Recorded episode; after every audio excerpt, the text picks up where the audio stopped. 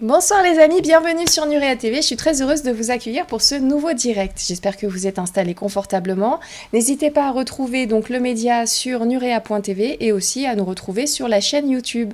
Voilà les amis, très contente pour cette fin d'année scolaire parce que comme vous le savez pour certains, nous allons nous sommes sur le point de déménager donc plus de connexion internet. Donc chaque live sera super important avant qu'on vous diffuse quelques petites euh, nouveautés que nous sommes en train d'enregistrer et je sais qu'il y a une ou deux émissions que vous allez particulièrement apprécier notamment bah, les deux que j'ai enregistrés la semaine dernière.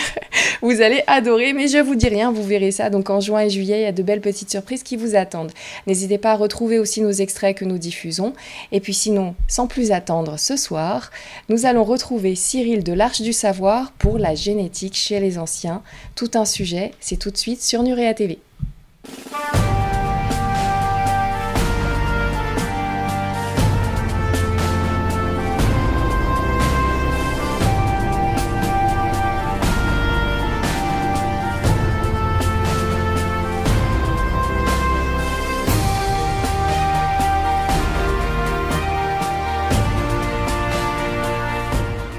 Bonsoir Cyril, comment vas-tu? Arrête de préparer ce que tu l'émission de ce soir, c'est fini. Tu lèves les stylos.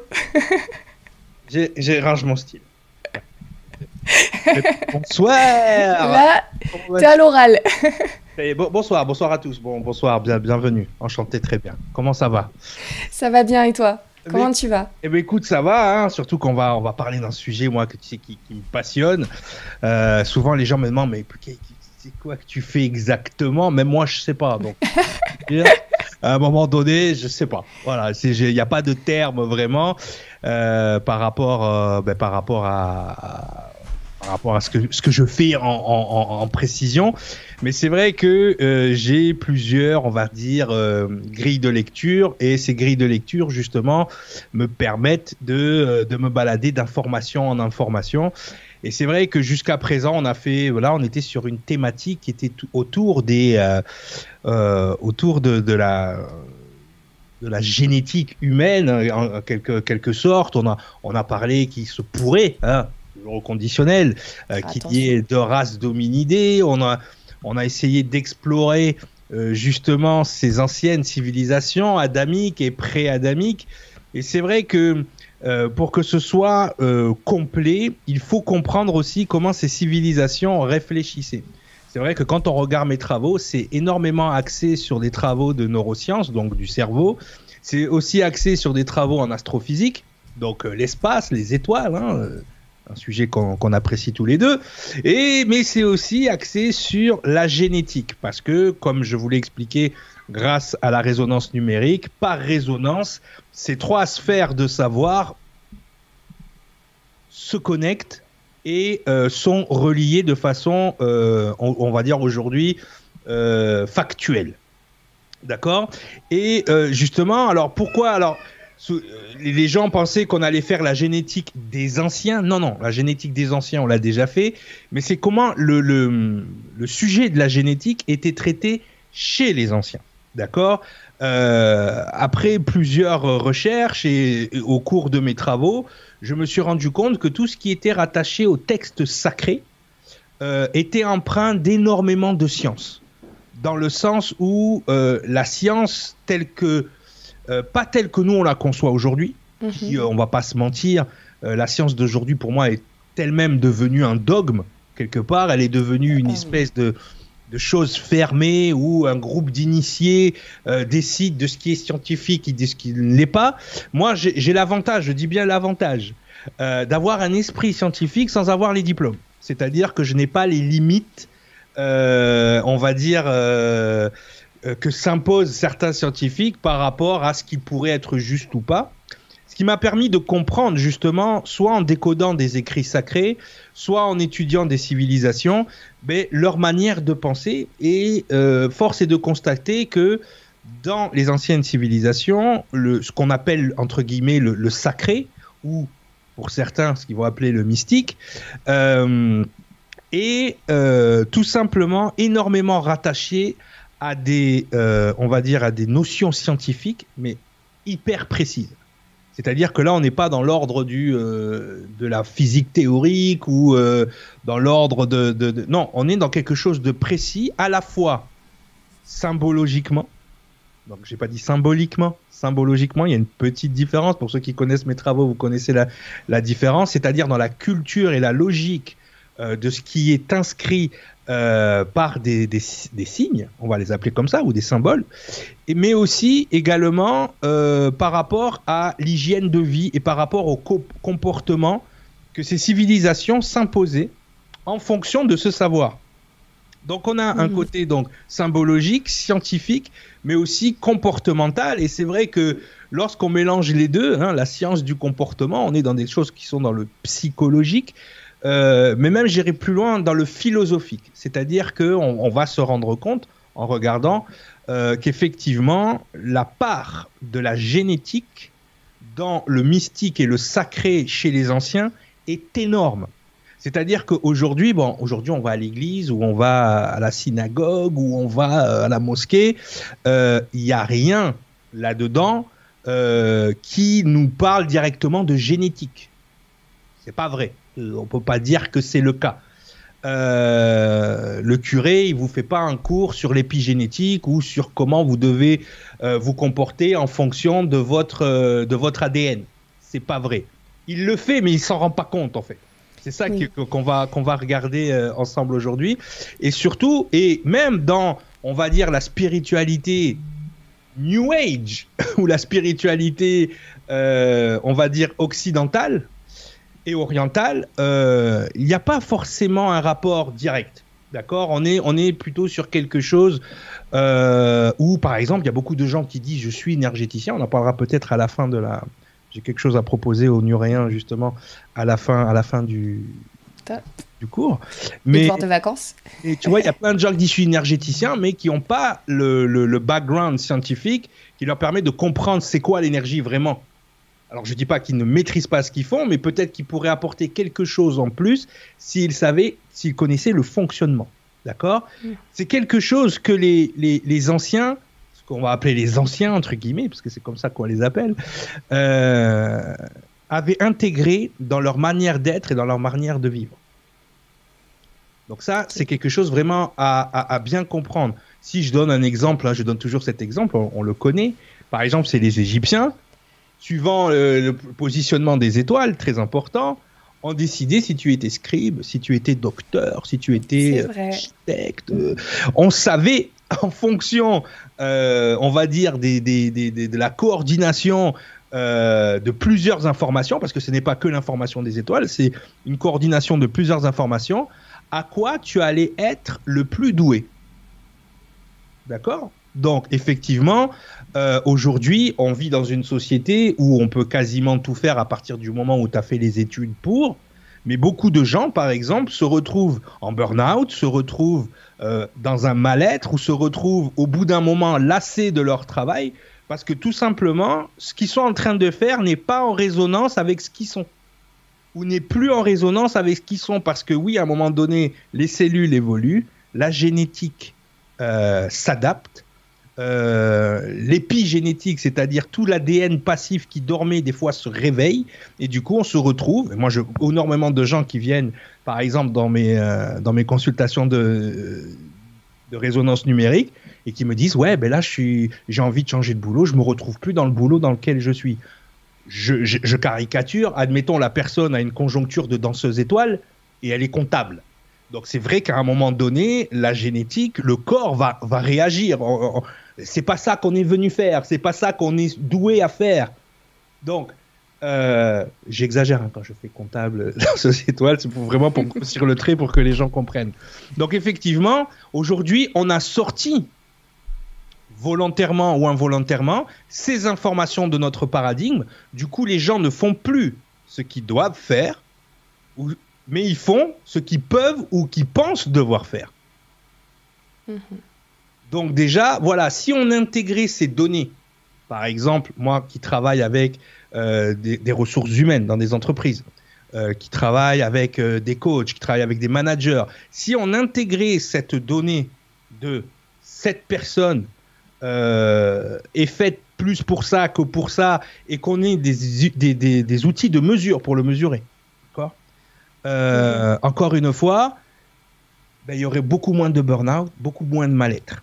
Maintenant, à savoir si tout ça n'est pas organisé pour que justement ça se passe comme ça, parce que quand on regarde que ce soit l'enseignement sacré ou que ce soit l'enseignement scientifique, il n'y en a aucun des deux qui s'intègre complètement dans nos vies de tous les jours avec cette vision-là.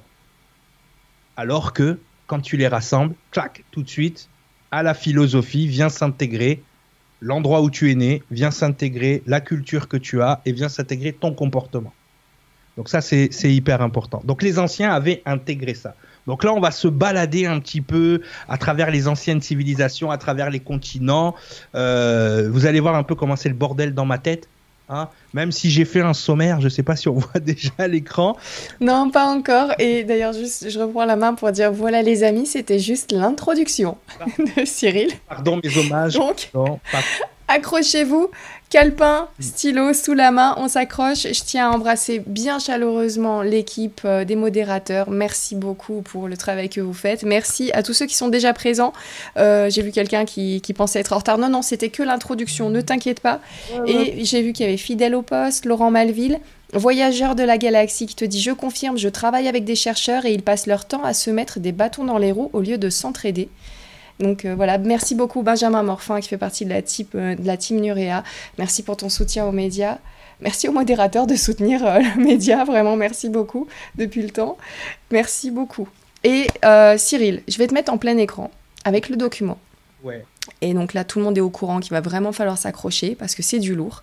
Donc, les gars, c'est parti. Je t'en prie, Cyril, je suis là. Et si jamais j'ai des questions, je, je, peux te les poser en même temps ou... Euh, aucun problème. Aucun problème. Allez, super. Tu peux me poser les questions. Et, je tiens vraiment à, terminer ma, grande introduction. Vas-y. Euh, ce n'est pas parce que vous n'avez pas des diplômes en sciences que vous ne devez pas faire preuve d'esprit scientifique. Et quand je dis scientifique, c'est pas scientifique dans le sens euh, dans le sens, justement, je sais que beaucoup de gens, entre guillemets, spirituels ou mystiques, sont un peu fâchés avec la science, puisque la, la science dénigre la plupart de vos savoirs. D'accord? On va pas se mentir, il y a un antagonisme. Ça ne veut pas dire que vous devez être aussi bête qu'eux. Ok? Euh, Avoir cet esprit scientifique, c'est aussi remettre en question ce que vous faites. D'accord? Moi, je lutte farouchement, les gens qui sont sur mon Facebook le savent, je lutte farouchement contre les neuromythes. Les neuromythes, c'est ce qu'on va traiter la prochaine fois avec Nora. Euh, je lutte contre les, les euh, on va dire, les le, perchage gratuit, je vais l'appeler comme ça.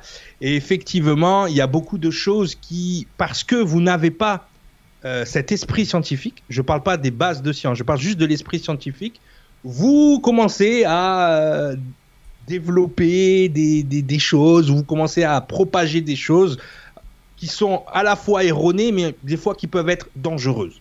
Donc c'est pour mhm. ça que l'importance d'avoir cet esprit scientifique, c'est un peu le slogan de cette chaîne.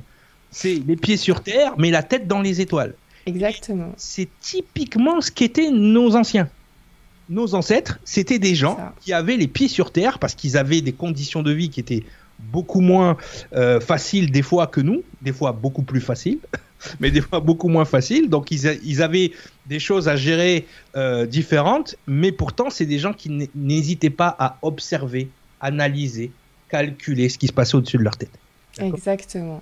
Alors il y a Valentino Perucci qui nous dit c'est poussé, c'est vrai, le, savoir que tu partages, les connaissances que tu partages. C'est poussé, mais on prend l'habitude, à force de suivre Cyril, que ce soit ici ou sur l'Arche du Savoir. Donc j'en profite pour vous dire que pour retrouver toutes les informations, pour aller encore plus loin, et, justement pour, euh, pour, euh, pour avoir encore plus de connaissances et de quoi donner à réfléchir, c'est sur l'Arche du Savoir, vous avez le lien sous la vidéo. Donc euh, n'hésitez pas. Et Kevin Pinton qui nous dit bonsoir Nora et Cyril, allez, pas de gêne éthique entre nous. Il n'y a pas de gêne. Et puis, vraiment, je vous ai vulgarisé. C'est des choses que vous avez certainement vues ou entendues avec d'autres intervenants. C'est pour ça que j'ai pris des, sujets qui sont souvent chez Nora pour pas vous perdre parce qu'on aurait pu partir vraiment dans des recoins euh, pour se faire là-dessus. Venez sur mon site hein, euh, si vous voulez approfondir. Mais là, j'ai vraiment pris des trucs je sais que c'est une information un peu compliquée, donc j'ai essayé de la vulgariser un maximum encore une fois. Donc les, spécial, les gens spécialistes, c'est de la vulgarisation. Commencez pas à rentrer dans des considérations. Non, parce que je vous vois tout de suite. Hein. je fais un petit coucou vite fait à Yvette qui nous retrouve ce soir pour une fois en direct. Yvette Suard. Voilà, bienvenue, installe-toi, c'est parti. Yvette, mes hommages, chapeau bas. Allez, donc ce soir, la génétique, c'est des anciens. Donc on va voir ce qui est en, fonction des textes, de la symbologie, et on va parler des hybrides. Donc ça sera pas dans cet ordre, parce que c'est impossible de faire cet ordre-là, sinon le cours aurait duré 22 émissions. on est là, nous.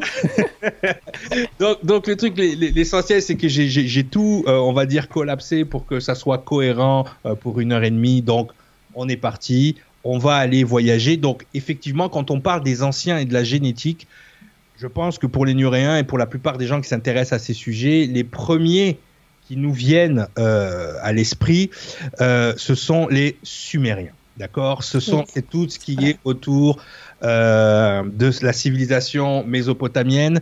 Et c'est vrai que. Et on peut retrouver chez toi, je tiens à le dire, on peut retrouver chez toi sur l'Arche du Savoir énormément d'informations sur les, les Sumériens.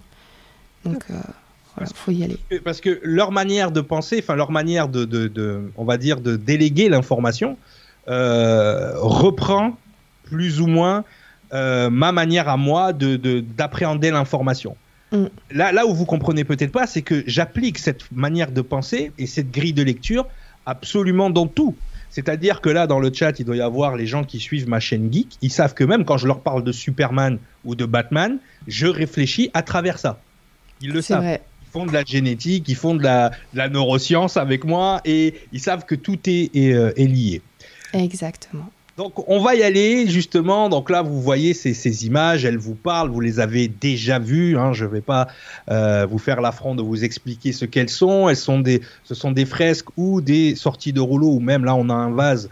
Euh, expliquant euh, l'origine de l'humanité c'est ce qu'on appelle avec les Anunnaki, donc qui sont les dieux euh, sumériens. Donc dès lors que l'on s'interroge sur les anciennes civilisations, la première chose qui nous frappe, c'est la relation qu'elles ont développée entre elles et les étoiles. C'est hyper important de voir le niveau d'astronomie qu'avaient ces gens-là. Mmh. Ces gens, par exemple, les Sumériens, vous le savez, parce qu'on déjà, on en a déjà parlé dans la résonance numérique, mais c'est eux qui ont, grâce à l'observation des étoiles, créé le système sexagésimal de cactus, de cactus, de calcul. Euh, je, pense au cactus de tout à l'heure. Euh, le système sexagésimal de calcul qui permet de calculer le temps. D'accord? C'est pour ça qu'ils ont cette manière de calculer, donc les 60 secondes, les 60 minutes qui font une heure, les 360 degrés, les 3600 euh, minutes, et, etc., etc., les 3600 ans hein, euh, du retour à chaque fois de Nibiru et ainsi, de suite, ainsi de suite. C'est leur système sexagésimal qui nous sert aujourd'hui à calculer le temps. D'accord? D'ailleurs, eux, ils calculaient le temps sur leur phalange, donc ils utilisaient le pouce, et avec le pouce, ils calculaient le temps, donc euh, on a quatre doigts avec trois phalanges, donc ils avaient les 12 heures sur une main. D'accord C'est pour ça que à 24 heures, on est deux mains. Oh, joli. Eh, mes, hommages, chapeau bas. Voilà. Donc, donc par rapport à ça, euh, c'est des gens qui avaient une science très développée. D'ailleurs, on se dit qu'ils avaient cette science uniquement parce qu'ils étaient en contact avec des civilisations ou plutôt des, des êtres qui étaient, euh, qui leur ont donné cette science. C'est-à-dire que cette science ne serait pas venue totalement euh, d'une observation directe, mais que ce savoir, il, est tellement précis. Mais ça, tu vois, c'est l'ego contemporain. Mm. L'ego contemporain est persuadé qu'il sait mieux que les anciennes civilisations. Donc, il envisage que ces gens-là ont eu l'information par des êtres plus intelligents. Parce que c'est pas possible que des gens qui ont vécu avant nous soient plus intelligents que nous aujourd'hui. Mais croyez-moi, on est loin du compte. D'accord? Donc il se pourrait que oui, mais en tout cas, quand on suit les écrits des Anunnaki, on comprend bien qu'il y avait une cohabitation entre eux et des êtres spéciaux. Ok? Ouais. Mais cette relation donc semble s'étendre à des domaines beaucoup plus complexes, rattachés à leurs origines, d'accord? Et en particulier à ce que nous appelons aujourd'hui la génétique. Donc vous verrez à chaque fois qu'il y aura le, les trois lettres G-E-N, d'accord Ils seront en rouge. C'est fait exprès. C'est pour ça que votre esprit. Hein, c'est voilà, voilà. Donc c'est aujourd'hui euh, qu'on nous appelons aujourd'hui la génétique, qui pour eux se résumait à l'ingénierie divine qui leur a permis de voir le jour. Donc on parle d'ingénierie. Vous voyez, hein, le mot, euh, le mot lui-même, ingénierie, il y a le mot gène à l'intérieur. Donc c'est important. Ça vient du mot ingénieur, qui vient du mot genius, hein, qui vient de lui-même du mot gène. D'accord? On, on, verra tout à l'heure l'étymologie, on étudiera l'étymologie de ce mot. Ce qui est troublant, c'est seulement qu'en 1953 que Watson et Crick ont découvert la structure en double hélice de l'ADN. 1953, c'était hier les mecs. Mm. Pourtant, énormément de symboles du passé rattachés à la connaissance de la création de l'homme par les dieux, j'ai mis entre guillemets, représentent clairement des figures qui ne sont pas sans nous rappeler les deux brins d'ADN et symbolisant notre connexion directe avec eux. Ok, donc là vous avez euh, sur la fresque du haut euh, cet arbre, ça ressemble à un arbre, un petit peu un arbuste, euh, justement avec au-dessus le dieu soleil des, Anunnaki. On, le verra tout à l'heure. Et donc on a cette, cet arbuste aussi qui ressemble à un brin d'ADN. On a en dessous ce vase avec ces deux serpents que vous connaissez aussi sous le nom de Caducée d'Hermès. Pour ceux qui connaissent qui font la symbologie avec moi le samedi matin, ils savent de, quoi, de quoi je parle et qui est le symbole des pharmaciens et des médecins. Ce fameux Caducée euh, d'Hermès qui a lui-même une planète et des ailes au-dessus, un peu comme on voit là en haut euh, ici euh, avec cet être-là. On va voir qui est cet être-là, on en parlera tout à l'heure. Et effectivement, là, vous avez un dessin où vous voyez ce brin d'ADN avec effectivement au milieu, euh, encore une fois, ce caducé, hein, si on peut l'appeler comme ça, ces deux serpents qui représentent l'ADN. Et là, vous avez l'être qui possède cet ADN à côté.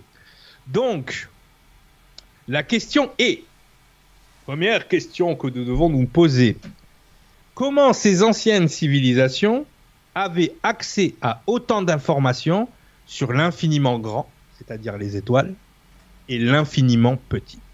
D'accord?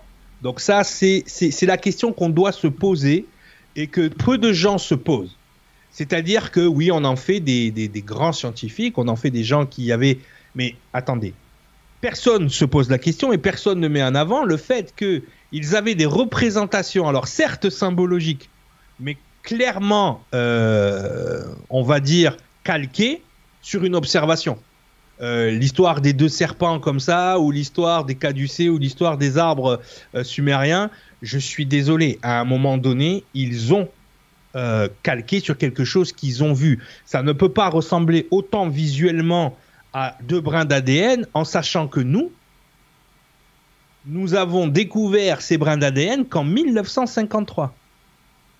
Et encore récemment, là, avec les nouvelles technologies, on voit un peu plus en détail. Je ne sais pas si vous avez déjà vu ces vidéos euh, euh, de, l'ADN qui on dirait on dirait qu'il y a une pelote de laine qui, est en train de tricoter un truc. C'est juste incroyable.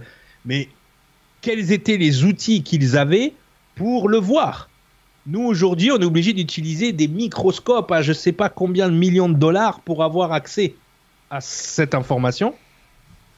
Exactement. Et à, l'époque, par radiologie, Watson et Crick avaient commencé à voir les premiers, euh, les, les, premiers brins d'ADN, les premières hélices. Comment se fait-il que ces gens-là, c'est ça la question qu'il faut se poser, et surtout qu'ils rattachent cette information à leur création. Donc ils savent très bien que ce truc-là a un rapport avec leur façon d'être et a un rapport avec ce qu'ils sont. D'accord? On essaye de réfléchir comme eux et de se dire wow, quand même.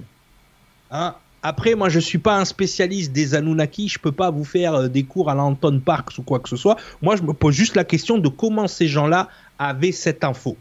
Point barre. Et à la seconde où ils ont eu la capacité de l'écrire, ils l'ont fait ils l'ont écrit et ils l'ont expliqué. Hein. Vous connaissez l'histoire des Anunnaki, hein, ces êtres qui viennent d'ailleurs, qui ont besoin à un moment donné de, de, main-d'œuvre, faut pas dire d'esclaves, mais de main-d'œuvre, et qu'ils transforment les hominidés de cette planète en autre chose. Ça, c'est la base de leur genèse. Donc, on est en face de ce qu'on appelle un interventionnisme. Ok? Donc, ça, c'est un mhm. terme qui revient souvent et qui, et qui explique les différentes étapes dans l'évolution de l'être humain. Il n'y a pas eu un seul interventionnisme. Il y en a eu plusieurs. Plusieurs, ouais. Donc, effectivement, à chaque fois que l'homme a fait un bond dans l'évolution, c'est par interventionnisme. Interventionnisme de quelque chose, hein, comme son nom l'indique, qui venait du ciel, Anunnaki, ceux qui descendent du ciel. D'accord? Donc ça, euh, c'est intéressant à mettre en perspective. Bien évidemment, les scientifiques vont pas vouloir entendre parler de ça. Et euh, bien évidemment, les mystiques, les gens qui canalisent ou les gens qui ne veulent garder que l'information spirituelle du truc, ne vont pas se tourner vers la science de ces gens-là. Bon, heureusement, il y a des gens qui, font des études sérieuses, qui, qui, qui essayent de faire le pont entre ces informations. Mais encore une fois, juste en tant que nuréen ou archiviste, il est de bon ton de se demander comment tout simplement. C'est ça être scientifique. Ce n'est pas rejeter l'information comme font les, les ou la confronter jusqu'à ce qu'on on, la détruise. Non, là on est sur quelque chose de visuellement factuel. Ces gens-là savaient que ce symbole correspondait à quelque chose qui venait des étoiles et qui en plus euh, exister dans leur chair, dans leur sang. D'accord? Ils savaient ça. Donc déjà, pour, pour des civilisations soi-disant antérieures, c'est quand même beaucoup de savoir. La génétique, on commence à peine à se dépatouiller là en ce moment. D'accord? Donc, euh, on a le droit de se poser la question. Donc, dans le monde contemporain, effectivement, donc là, vous voyez cette fresque là avec euh, cette fois-ci à la place du, euh, du brin d'ADN, on a ce, disque avec cette étoile euh, au milieu et ces stries sur les côtés. Ok? Donc, euh, les Sumériens sont les plus explicites dans leur tablette sur cet état de fait et cette corrélation quasi systématique entre les dieux, les astres et l'ingénierie de leur espèce. C'est-à-dire qu'ils ont conscience qu'ils ont été créés par quelque chose de supérieur qui les a ingénierés, c'est-à-dire qu'il les a, à un moment donné, il y a eu une manipulation de ce qu'on appelle aujourd'hui les gènes. Donc, les gens qui suivent mes cours de symbologie, ils connaissent l'adage, suivez les symboles, suivez la génétique. Si vous voulez connaître l'histoire de ce monde, suivez les symboles et suivez la génétique. Ok? Et c'est euh, passionnant. Voilà, parce que justement, quand vous faites ça, vous avez une toute autre histoire qui se dessine sous vos yeux et qui est beaucoup plus cohérente que l'histoire qu'on vous raconte jusqu'à aujourd'hui. Vous avez qu'à regarder les anciennes vidéos qu'on a fait avec Nora. On parle de ça ou euh, sur les cours sur l'Arche du Savoir, effectivement, où on a. Oui. J'ai juste une petite question au cas où de Benjamin qui m'a transféré la question d'un uréen pic-pic et qui te demande, je ne sais pas si tu as la réponse, je voudrais savoir s'il y a un lien entre ADN, gène et la Kundalini, puisqu'on la représente comme sur les illustrations. Ben justement, j'en parlais hier soir. Bon, la Kundalini, il faut savoir que c'est un concept hindouiste.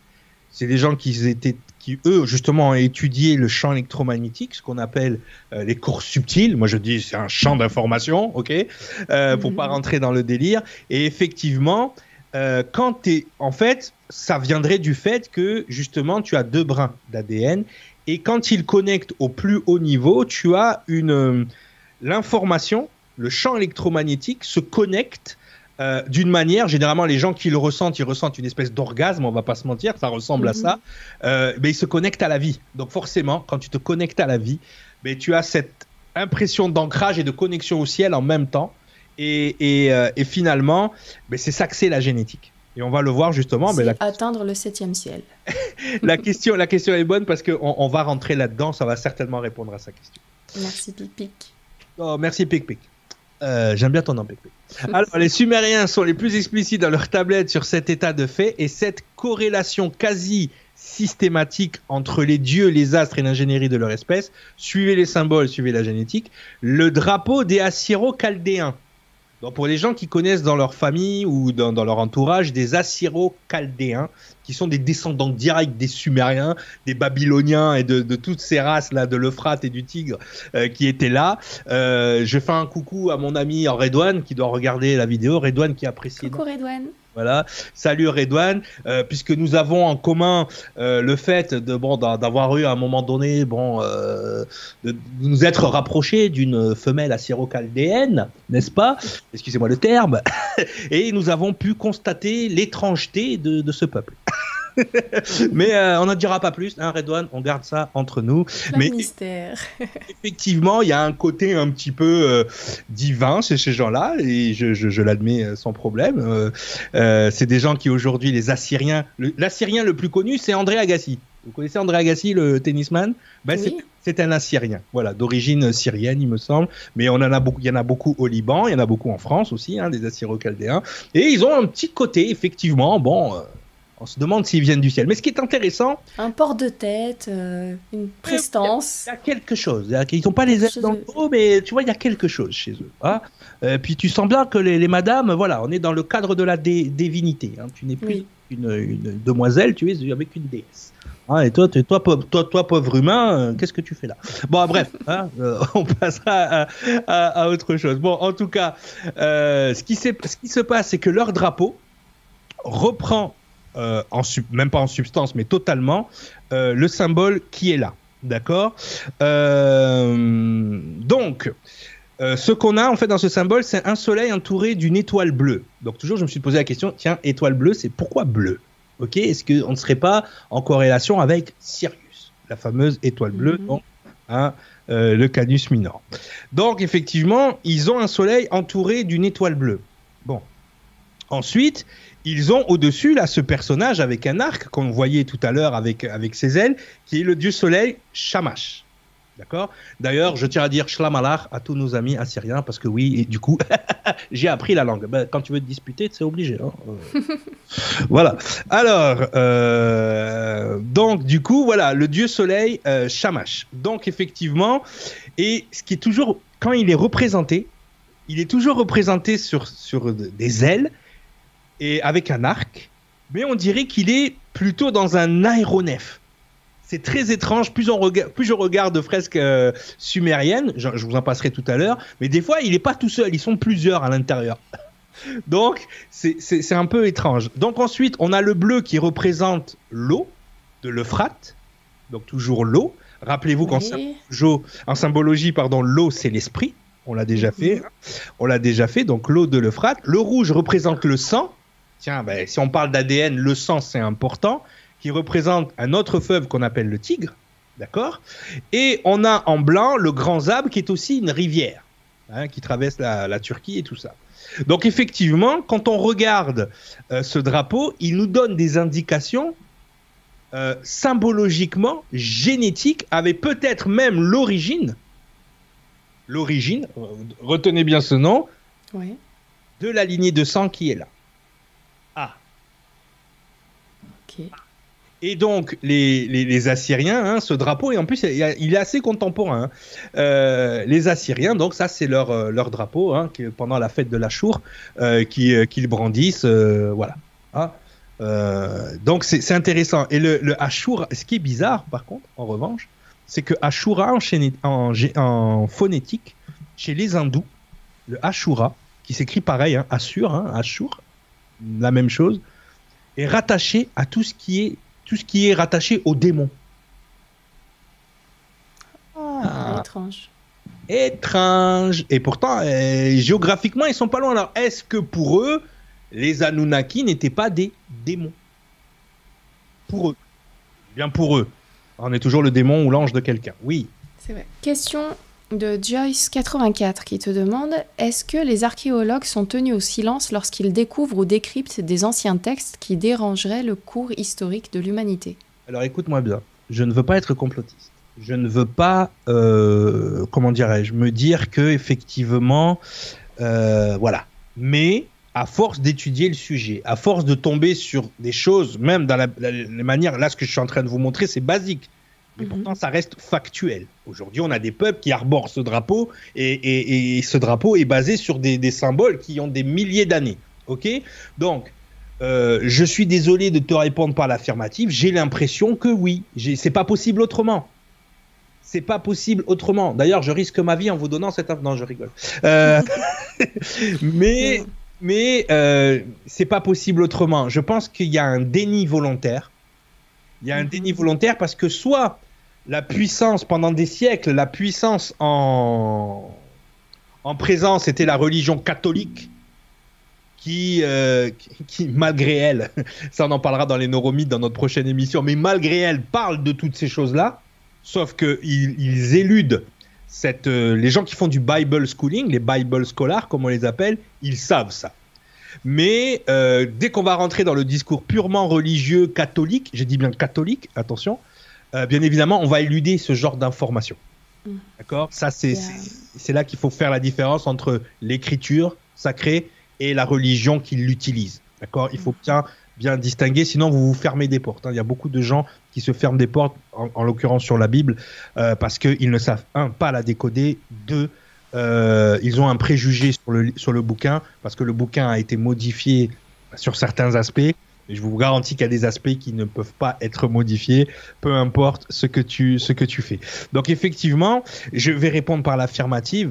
Euh, à un moment donné, c'est l'Église qui avait le pouvoir. Aujourd'hui, c'est autre chose qui a le pouvoir. Et ces gens-là n'ont aucun intérêt à ce que ce genre d'information fuite parce que sinon ils ne pourraient plus être dans leur situation de contrôle. T'imagines les gens qui comprennent leur génétique? Imagine un truc tout bête, hein tu comprends comment tu fonctionnes. Donc déjà, tu élimines tous euh, les boulots euh, où tu es vampirisé par la société. Mais t'imagines, il n'y aurait plus personne qui travaille. Hein. Donc euh, il faut, faut vraiment, vraiment, vraiment, vraiment comprendre le pourquoi du comment. Mais avant d'en arriver à ces conclusions, il faut essayer de comprendre comment les anciens pensaient et euh, les informations qu'ils nous ont léguées. Mhm. Après, on a reçu, euh, juste donner, un petit complément, mhm. Et des fois aussi, c'est tout bête parce qu'on a, eu, euh, on a eu des chercheurs, on, est en contact aussi avec pas mal de personnes qui vont un petit peu plus loin, mais qui ne viennent pas faire euh, des vidéos euh, sur Nuria TV, enfin pas qui, vont un petit peu plus loin, qui ont trouvé des choses, mais qui mmh. nous expliquent que dans leur domaine de, de compétences, c'est difficile. Par exemple, si on n'a pas un grand nom, si on n'est pas posé depuis longtemps, c'est difficile d'amener quelque chose de nouveau et qui peut faire bouger les lignes. Donc euh, voilà, il faut, avoir l'aval du supérieur. Euh, des fois, on va pas forcément demander de soi-même en se disant bon c'est trop compliqué, j'y vais pas, ou alors si je vais par là, je risque de perdre mes budgets ou qu'on prenne pas au sérieux ou que si ou que ça, que je puisse pas aller jusqu'au bout. Donc c'est mis dans un tiroir. Des fois, c'est même le chercheur lui-même tout seul qui va mettre euh, de lui-même cette telle ou telle trouvaille dans un tiroir en se disant pas maintenant. C'est déjà arrivé. Et d'ailleurs, le, parce qu'il faut comprendre qu'ils ont des, ils ont des financements Mhm. que les gens qui les financent leur interdit des fois d'aller explorer des, sujets. Mais une fois un, scientifique avait, euh, on va pas se mentir, des millions de dollars et le prix Nobel au bout du, au bout au bout du truc, et il n'a pas osé le présenter en se disant ben, le financier il va jamais m'autoriser. C'est ça. Il a perdu l'argent, il a perdu le prix Nobel du coup, il s'est fait engueuler parce que donc, à un moment donné, je pense C'est compliqué. Il y a plein, plein d'aspects différents. Ça dépend vraiment des chercheurs, du lieu. Et après, il y a aussi euh, bah, risque de trouble à l'ordre public suivant tel ou tel euh, sujet. Il faut aussi trouver la, le bon moment pour faire passer tel ou tel sujet. On, va, on, va, il faut, oui. C'est vraiment complet. C'est ça, il y a des périodes aussi qui se prêtent à ce que les gens soient, adhèrent à, l'information parce que c'est le sujet du moment, tu vois. Ouais. Mais on va dire les choses à partir du moment. Ok? À partir du moment où la science est tombée dans le domaine privé, c'est devenu une secte. Point bas. Cherchez pas plus loin. Aujourd'hui, les scientifiques, ils se targuent d'avoir l'autorité sur le savoir, mais la façon dont il, euh, fonctionne, rappelez-vous ce qu'on a fait la dernière fois avec les médias, qu'on a décortiqué les médias et qu'on mhm. s'est rendu compte que les médias fonctionnaient comme un culte. Mais la science, c'est la même chose. C'est des dogmes, c'est des, c'est de la, du scepticisme. Il y a une hiérarchie, il y a, c'est de l'argent. Où est-ce qu'on met l'argent? Pas publier ce que tu dis est faux, mais il y a des gens qui publient des choses fausses, mais elles, on leur donne du crédit. On va pas se mentir. Il faudrait que la science soit d'intérêt public. Mm et qu'elle ait des fonds illimités pour avancer, et je vous garantis que demain on a des voitures qui volent. Le souci, c'est que si t'as pas un milliardaire comme Elon, Musk qui pète un câble un jour et qui dit bon ok je vais racheter Twitter, bon ben ok, ok je vais, euh, on va aller sur Mars, ok je vais faire une fusée qui décolle et qui réatterrit. Si on n'a pas un milliardaire à un moment donné qui dit bon ben je vais utiliser mon argent euh, pour ça, et sans savoir les intérêts qu'il a derrière. Tu vois ce que je veux dire? Donc euh, il faudrait que la science soit d'utilité publique. Il faudrait que ça soit aussi, je pense, une des matières principales à l'école, avant même d'apprendre que le roi Louis XIV il se torchait les fesses derrière les euh, derrière les vases. On devrait apprendre aux, enfants ces choses-là, euh, puis le rendre ludique et le rendre intéressant. On, est Je pense qu'on est à une époque de, la, de notre civilisation où on est la, science c'est une catastrophe, mais dans tous les pays du monde. Hein. Donc euh, il, faut, il, faut, il faut arriver à, rendre ça, mais on va pas se mentir. À partir du moment où c'est des fonds privés qui décident ce qui sort euh, scientifiquement ou pas, ne serait-ce que par exemple la neuroergonomie, qui est un de mes domaines de prédilection, c'est quelque chose qui était réservé à l'armée avant. C'est un enseignement polytechnique, les gens. C'est pas un enseignement euh, pour le grand public. Donc effectivement, euh, bon aujourd'hui, on va pas se mentir, il y a des, tonnes et des tonnes de d'entreprises euh, euh, de, marketing qui utilisent maintenant ces méthodes-là. Mais encore une fois, c'est quelque chose qui était pour l'armée, pour les gouvernements, pour les élites. Donc il y a un savoir à deux vitesses. Et malheureusement, ceux qui financent le savoir, ben, gardent pour eux le savoir important. Et pour nous, bon ben nous, il faut savoir si euh, Nabila va sortir de la villa. Voilà. Allez, on y va. non, mais c'est vrai, il faut. voilà. Sauf pour ceux qui, cherchent un peu, qui fouillent un peu et qui s'amusent à apprendre, parce qu'il ne faut jamais s'arrêter d'apprendre, ça fait super plaisir en plus. Mais bien du bonheur. Comparer, vérifier, on est sur Nurea TV, n'oubliez pas tout ce qui est dit là, vous pouvez tout reprendre, fouiller, aller sur le site, euh, euh, voilà, euh, fouiller dans les archives justement sur le site de Cyril pour avoir des compléments d'infos, comparer avec ce que vous trouvez ailleurs, gardez ce qui vous plaît, voilà, n'oubliez pas, Nurea TV, je, l'ai fait sur Terre, tête sur les étoiles. Et là, je l'ai fait à chaque fois qu'il y a une information, je vous ai mis l'encadré de, de l'atelier qui correspond à l'information, vous le verrez. Parfait, nickel. Donc, donc voilà, donc vous avez euh, encore une fois ces, ces, fresques qui sont très intéressantes. Donc là, tu vois l'aigle, euh, le chamache en haut là. Euh, il y a plusieurs êtres à l'intérieur, c'est quand même étrange. Hein, d'habitude, voilà. on a encore toujours cet arbre au milieu, cet arbuste, hein, tu l'appelles comme tu veux, mais qui, qui n'est pas sans nous rappeler. Là, je vois des spermatozoïdes vers une ovule. Je sais pas toi. Euh, mais ça ressemble un peu à ça mmh, aussi.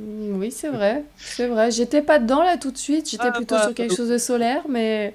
Oui, bah, on a voilà, on a on a ces symboles aussi astronomiques sur le côté. Là, on est carrément là sur le brin d'ADN, hein, sur le sur la deuxième image.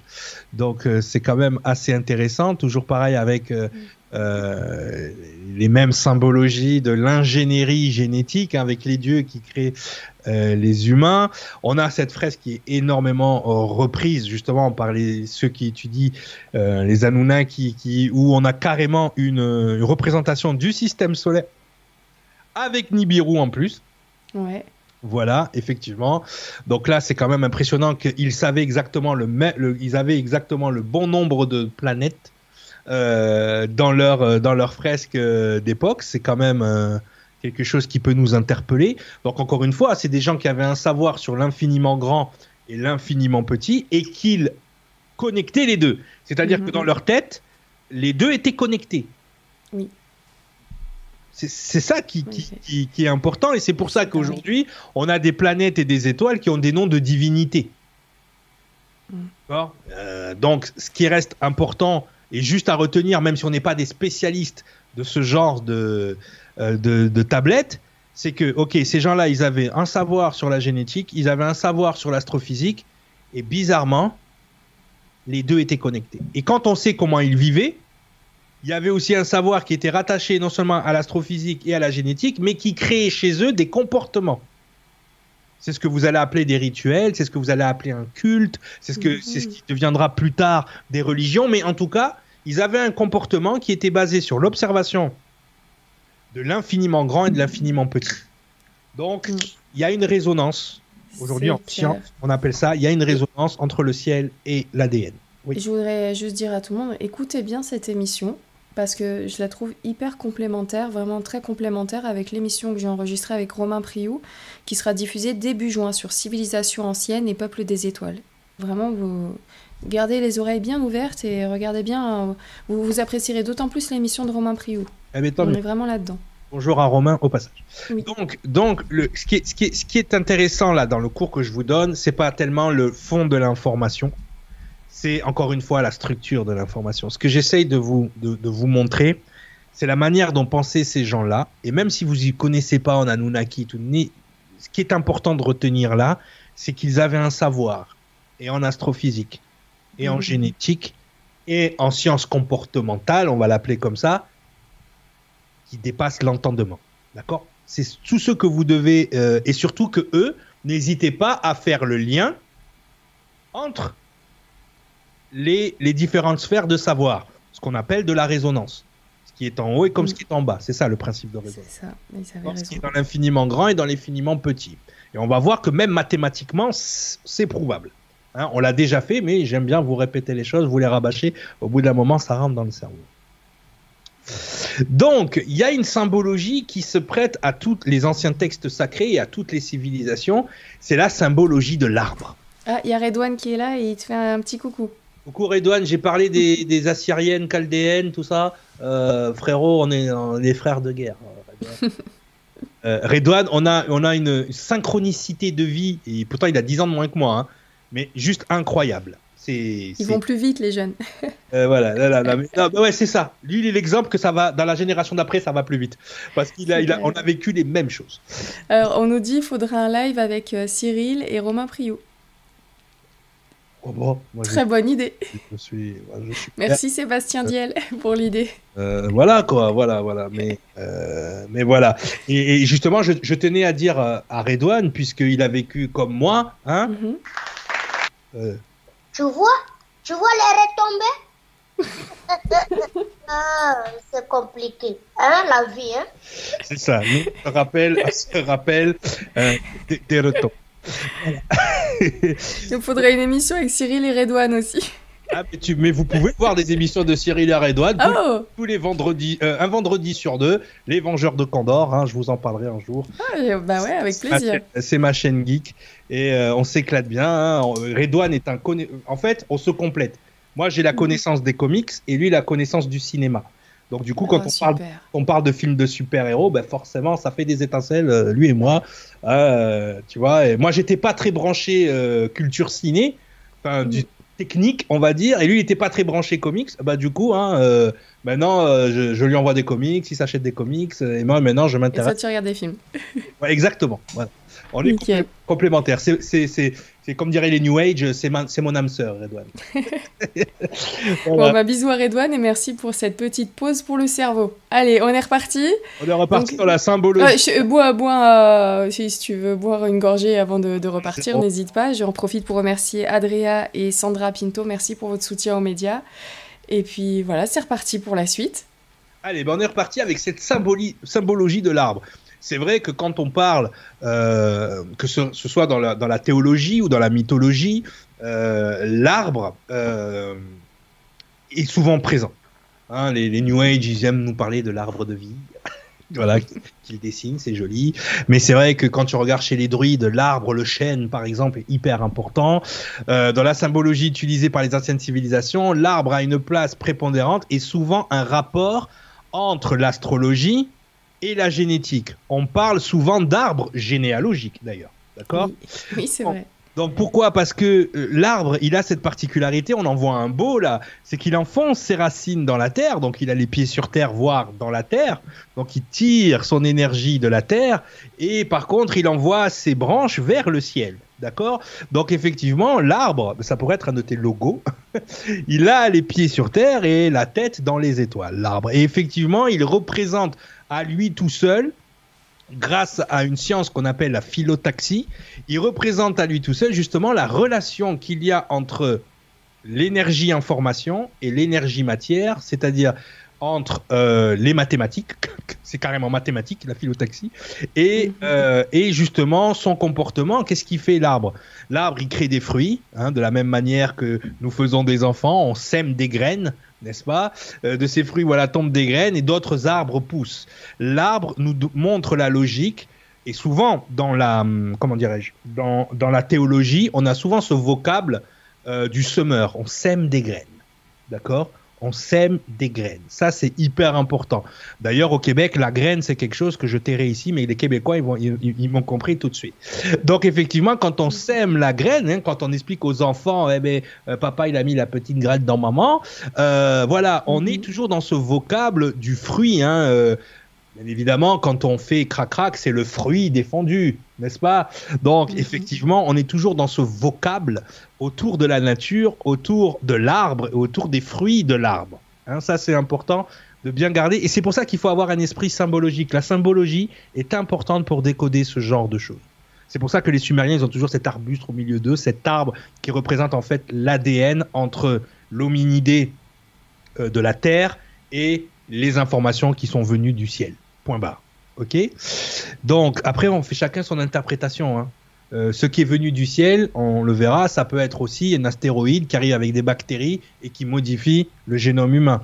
Comme ça peut être un petit homme gris qui arrive et qui bouge ton ADN. Oui. Alors, ah bah, justement, euh, c'est quoi l'œuf ou la enfin, C'était quoi le premier? Il y a une question de Giovanni Sinatra qui te dit Mais qui sont les créateurs des Anunnaki? Est-ce que tu le sais? Ben non. Ben, c'est l'œuf ou la poule, parce que les Anunnaki, c'est eux qui nous auraient créé, enfin qui auraient créé une partie de l'évolution des hominidés. Attention, pas nous, notre race en tant que telle. Euh, après, qu'est-ce que tu entends dans Anunnaki? Anunnaki, c'est ceux qui viennent du ciel. Ça pourrait très bien être les Elohim de la Bible ou un mélange de tout. D'ailleurs, tu retrouves, on le, pour ceux qui étudient, euh, on en parlera tout à l'heure, mais pour ceux qui étudient l'angéologie, le dieu Gibor chez les Sumériens, GBR, Gibre, donne Gibril chez les musulmans et Gabriel chez les Hébreux. Donc effectivement, est-ce qu'on n'est pas sous des fois avec une espèce de d'équipe? C'est comme une équipe de foot. Les Anunnaki en défense, les Elohim en attaque. Tu vois, c'est peut-être l'être humain est peut-être le fruit d'une équipe. Ok? Je dis peut-être, mais en fait, je sais. Mais c'est du suspense pour les autres, les autres cours. Voilà. Donc on y va. Donc effectivement, on a toutes ces représentations des arbres dans les différentes civilisations. Donc on a l'arbre de la vie euh, de la Kabbale. Et d'ailleurs, si, alors là, c'est un peu petit pour vous, vous le verrez pas, mais euh, les informations rattachées à la Kabbale, on a aussi des planètes euh, qui sont rattachées à chacune, c'est ce qu'on appelle des séphirotes. D'accord Donc, chacune de ces séphirotes sont rattachées aussi des planètes. Donc, on a un côté qui est à la fois mystique, à, la fois, comment dirais-je, génétique, puisqu'on verra qu'il contient en lui des informations de l'angéologie, donc, l'angéologie, généalogie, hein. il y a un anagramme à faire euh, phonétique parce qu'effectivement c'est rattaché, mais il y a aussi des planètes, donc astrophysique. Donc cet arbre de la vie nous explique énormément de choses chez les Hébreux. On a donc en plein centre donc l'arbre des, Sumériens. On a l'arbre, l'arbre monde, comme j'aime bien mhm. l'appeler, c'est rigolo. Euh, chez les Nordiques, hein, donc vous avez Asgard en haut, hein, pour ceux qui, connaissent Thor, hein, le fils d'Odin. Euh, voilà, vous avez Midgard qui est la Terre, hein, c'est nous Midgard, et ensuite vous avez différentes sphères hein, qui sont euh, qui sont en dessous. elle est sympa cette cosmogonie, tu vois. J'aime bien avec un arbre. Mais, tu vois, mais tu vois euh, au Helheim en bas là, elle, d'ailleurs, de là devient le, le nom elle en anglais des enfers. On a le serpent en bas qui toujours pareil, qui est rattaché à l'arbre. Le serpent est toujours là. Mm. Là, vous avez l'arbre du jardin d'Éden. Dans le jardin d'Éden, on a deux arbres. On a l'arbre de vie, puis on a aussi l'arbre de la connaissance euh, du bien et du mal. Donc effectivement, là, vous avez Adam et Ève, mais le serpent autour de l'arbre, hein, toujours cette euh, symbologie. Et là, chez les Égyptiens, pareil, la croix de Hank, où vous retrouvez sensiblement euh, l'arbre de vie euh, hébraïque, parce que euh, pour ceux qui ne le savent pas, les Hébreux sont une tribu égyptienne, les Yahoudadé, qui donnera le peuple de Juda après, de Juda, et qui croyaient en un Dieu unique. Hein. Bon, je vous ai déjà fait l'histoire la dernière fois, je vous invite. Hein, c'est pour ça que Akhenaton, Aton, avait son prêtre Aï, Aton Aï, Adonai, Dieu des Hébreux. Hein, voilà. Donc, on peut faire des, des ponts aussi euh, dans la linguistique et dans la symbologie. Donc voilà, donc l'arbre est prépondérant. parce que l'arbre, il, justement, dans sa symbologie, mais aussi dans sa façon de fonctionner, il fonctionne exactement comme la génétique. D'accord?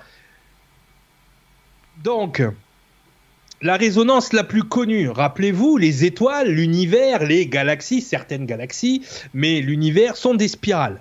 D'accord À partir du moment où il y a une singularité dans l'espace. Oui, bonjour, c'est qui Allô Oui, mais on est là, on est là. Goldorak, retourne à ta Donc le truc, c'est que effectivement, voilà, on a un phénomène de résonance qui est connu, qui est donc le phénomène de, de spirale. La philotaxie, c'est ce qu'on retrouve dans le chou romanesco, dans la pomme de pin. D'ailleurs, la pomme de pin, qui est un symbole qu'on retrouve énormément, par exemple, sur le sceptre du pape, il y a une pomme de pin. quand on parle des Sumériens aussi, il y a cette vision de la pomme de pin. Énormément la pomme de pin de partout. Effectivement. Parce que la pomme de pin, la phyllotaxie, suit les principes de la spirale de Fibonacci. Donc cette spirale est rattachée à toute vie et à tout mouvement dans l'univers. Ça c'est important, les- la notion de mouvement en science. Euh, tout mouvement, donc toute énergie est basée par rapport à cette spirale de Fibonacci qu'on retrouve dans la spirale de l'univers, qu'on retrouve donc par résonance dans la nature et qu'on retrouve aussi par résonance dans les microtubules de votre ADN. Donc le savoir dont on parlait tout à l'heure, d'accord? Le savoir dont on parlait tout à l'heure, qui nous parle de quoi Ce savoir que les anciens avaient ce savoir que ce qui se passe dans les étoiles se passe aussi dans la nature et se passe aussi dans l'ADN. Vous l'avez à l'écran, c'est factuel, on n'y peut rien. Vous tirez la chasse, ça fait une spirale. On n'y peut rien. C'est les forces de la nature. Et cette force-là, vous la retrouvez dans énormément, par résonance et par aussi calcul mathématique, vous la retrouvez dans énormément de champs et dont la résonance numérique. Si vous n'avez pas vu les, euh, les cours sur la numérologie, la résonance numérique, la résonance numérique et la numérologie suivent ces principes-là. Et qu'est-ce que nous donne la résonance numérique et la numérologie? Elle nous donne, en fonction d'un calendrier qui nous indique donc la position de certains astres, la Lune, le Soleil et la Terre, au moment de la naissance de quelqu'un, ça nous montre donc une conjoncture de nombres qui nous explique comment l'ADN de la personne est composé et qui nous explique du coup le comportement qu'a la personne. Mais voilà, vous avez, euh, vous avez résumé la numérologie. Elle suit ni plus ni moins que ce que les anciens avaient déjà intégré dans leur façon de vivre et que ce que vous voyez à l'écran, cette résonance entre le mouvement de l'univers, le mouvement qu'on retrouve encore une fois à l'intérieur euh, de la phyllotaxie des plantes ou, euh, ou même des fois de certains animaux et dans l'ADN humain. D'ailleurs, je ne sais pas si vous avez vu, l'anima- l'animal qui a été intégré est un reptile. Ça. Il y a Sakou qui rajoute euh, la pomme de pin, la glande pinéale. Deux points, la glande pinéale. Tout à fait, tout à fait. Mais c'est pour ça que cette pomme de pin, elle est énormément représentée, même euh, dans le catholicisme, parce que vous n'êtes pas sans savoir que le catholicisme est une espèce de gnose entre les anciennes religions païennes et la chrétienté. Hein, c'est ce qu'on appelle le concile de Nicée. Euh, vous connaissez l'histoire de l'empereur Constantin. Donc effectivement, on retrouve dans l'Église catholique des symboles qui nous viennent des anciennes civilisations et non pas de la chrétienté directement. D'accord? Mm. Donc ça, c'est important à savoir. Est-ce que c'est bon? C'est tout bon. Allez, on continue. Donc l'univers, la nature et l'ADN humain. La science des livres sacrés. Donc comme je vous ai dit tout à l'heure, les livres sacrés nous expliquent énormément de choses. La science exprime l'univers en cinq termes. Donc là, c'est la science pure. D'accord Mm. Temps, l'espace, la matière, la force et le mouvement. D'ailleurs, on vient de voir un des mouvements de la nature. Dans la Genèse 1, 1, 2, de telles vérités sont parfaitement révélées aux Hébreux en l'an 1450 avant Jésus-Christ. Donc en hébreu, il y a marqué Bereshit bara Elohim. Donc au commencement, donc le commencement c'est le temps. Donc le, premier principe, le premier terme de la science. Dieu créa, donc ça c'est la force, d'accord? Un autre terme de la science. Les cieux, donc l'espace, encore un autre terme de la science. Et la terre, la matière un quatrième terme de la science, et l'Esprit de Dieu se mouvait, le mouvement, au-dessus des eaux. Donc là, rien que dans la première phrase et la deuxième phrase de la Bible, vous avez les cinq termes scientifiques. Vous voyez? Donc, les gens qui étudient euh, la Bible avec moi dans le Bible Schooling, je vous jure les gens, ils, euh, ils ne font pas, euh, on fait pas euh, de, de la, c'est pas du culte, c'est pas non plus euh, le catéchisme. Hein. Je suis pas en train de leur parler comme ça. Bonsoir et bienvenue, bienvenue sur l'arche du savoir. Non, C'est pas, ça du tout. Hein, on- justement, on, on décode la Bible en ces termes, c'est-à-dire les termes qui ont été encodés que la plupart des gens ne voient pas, c'est les termes scientifiques. Ok? L'espace, le temps, la matière, la force, le mouvement. Quand vous intégrez ça dans votre grille de lecture, le livre c'est tout autre chose. Dès le départ. Et quand vous intégrez les trois notions. Neurosciences, qu'on pourrait rajouter à la neuroscience, on pourrait rajouter la philosophie, la morale. D'accord Puisqu'on est dans la science du comportement. OK? L'astrophysique et la génétique, c'est un livre totalement différent. Je vous le dis tout de suite. c'est, c'est, on n'est plus dans le religieux. Et c'est pour ça, genre, ouais, il étudie la Bible, c'est un chrétien, euh, nous on est des gnostiques, gna gna gna gna. Ferme-la physi- physiquement, petit abricot. On parle pas de ça, on parle de science. On n'est pas dans le prosélytisme, on n'est pas. c'est- vraiment, il faut comprendre. Oui. Alors, deux choses. La première, c'est donc. Hop, Anthony qui te dit, euh, Anthony Tiao qui dit, il est génial ce mec, hyper punchy, c'est plaisant. Ah oui, c'est clair que Cyril, quand on kiffe le rythme, Ça, la, la- la façon d'expliquer tout ça, franchement, allez même sur l'Arche du Savoir, vous allez voir que là-bas, c'est euh, sans limite. Là, déjà, il y a, il y a comme... Mais là, je suis poli, je parle bien. Voilà, on est sur marrant et tout, mais hein. Mais Ah. euh, que si vous devenez archiviste, donc que vous allez sur l'Arche du Savoir, là, va falloir s'accrocher. Là, c'est pas un paquet de mouchoirs, c'est deux, c'est trois, c'est... euh, Et puis, puis Voilà, je pense c'est- prisonnier, quoi. Je veux dire, euh, Mm. les gens qui aiment pas la vulgarité, faut pas venir. Alors ensuite, Cyril, à toi, je vais te demander de raccrocher et de me rappeler, parce que ton son grésille un petit peu là, euh, de plus en plus. À tout de suite. Je reviens, sinon, c'est peut-être ma... mon logiciel aussi. Donc, je vais le redémarrer. Comme vous le savez, les amis, de temps en temps, il y a des petites fragilités. Donc euh, sur euh, la ligne, c'est la magie du direct et c'est pour ça que voilà, on adore ça. Je vous remercie pour votre compréhension. Donc vous allez pouvoir retrouver une autre émission qu'on va enregistrer là dans le cours de la semaine avec Cyril, donc qui sera diffusée euh, aussi en juin-juillet. Dans, je sais pas encore la date exacte. Et sinon, comme vous le savez, pour ceux qui suivent Cyril, on peut prendre n'importe quelle vidéo. Elles se complètent les unes avec les autres. Euh, sincèrement, vous n'avez pas de souci à vous dire Ah zut, j'aurais dû regarder telle vidéo avant celle-là. J'ai vraiment l'impression que vous pouvez prendre n'importe quelle vidéo comme celle de ce soir. Vous avez, peut-être découvert Cyril ce soir. Eh ben, c'est pas plus mal. Mais en même temps, si vous regardez les replays qui sont disponibles sur Nurea TV, vous allez vraiment euh, trouver énormément d'informations. Donc, euh, et rien n'est périmé. Ça aussi, c'est important. Donc voilà, je lui demande de me rappeler, il me rappelle pas, donc je le rappelle. Mais effectivement, la ligne est assez fragile en ce moment. Allô, allô Oui, euh, je t'entends. Mais je ne te vois Je, pas. je- suis de vois. retour. Tu es de retour.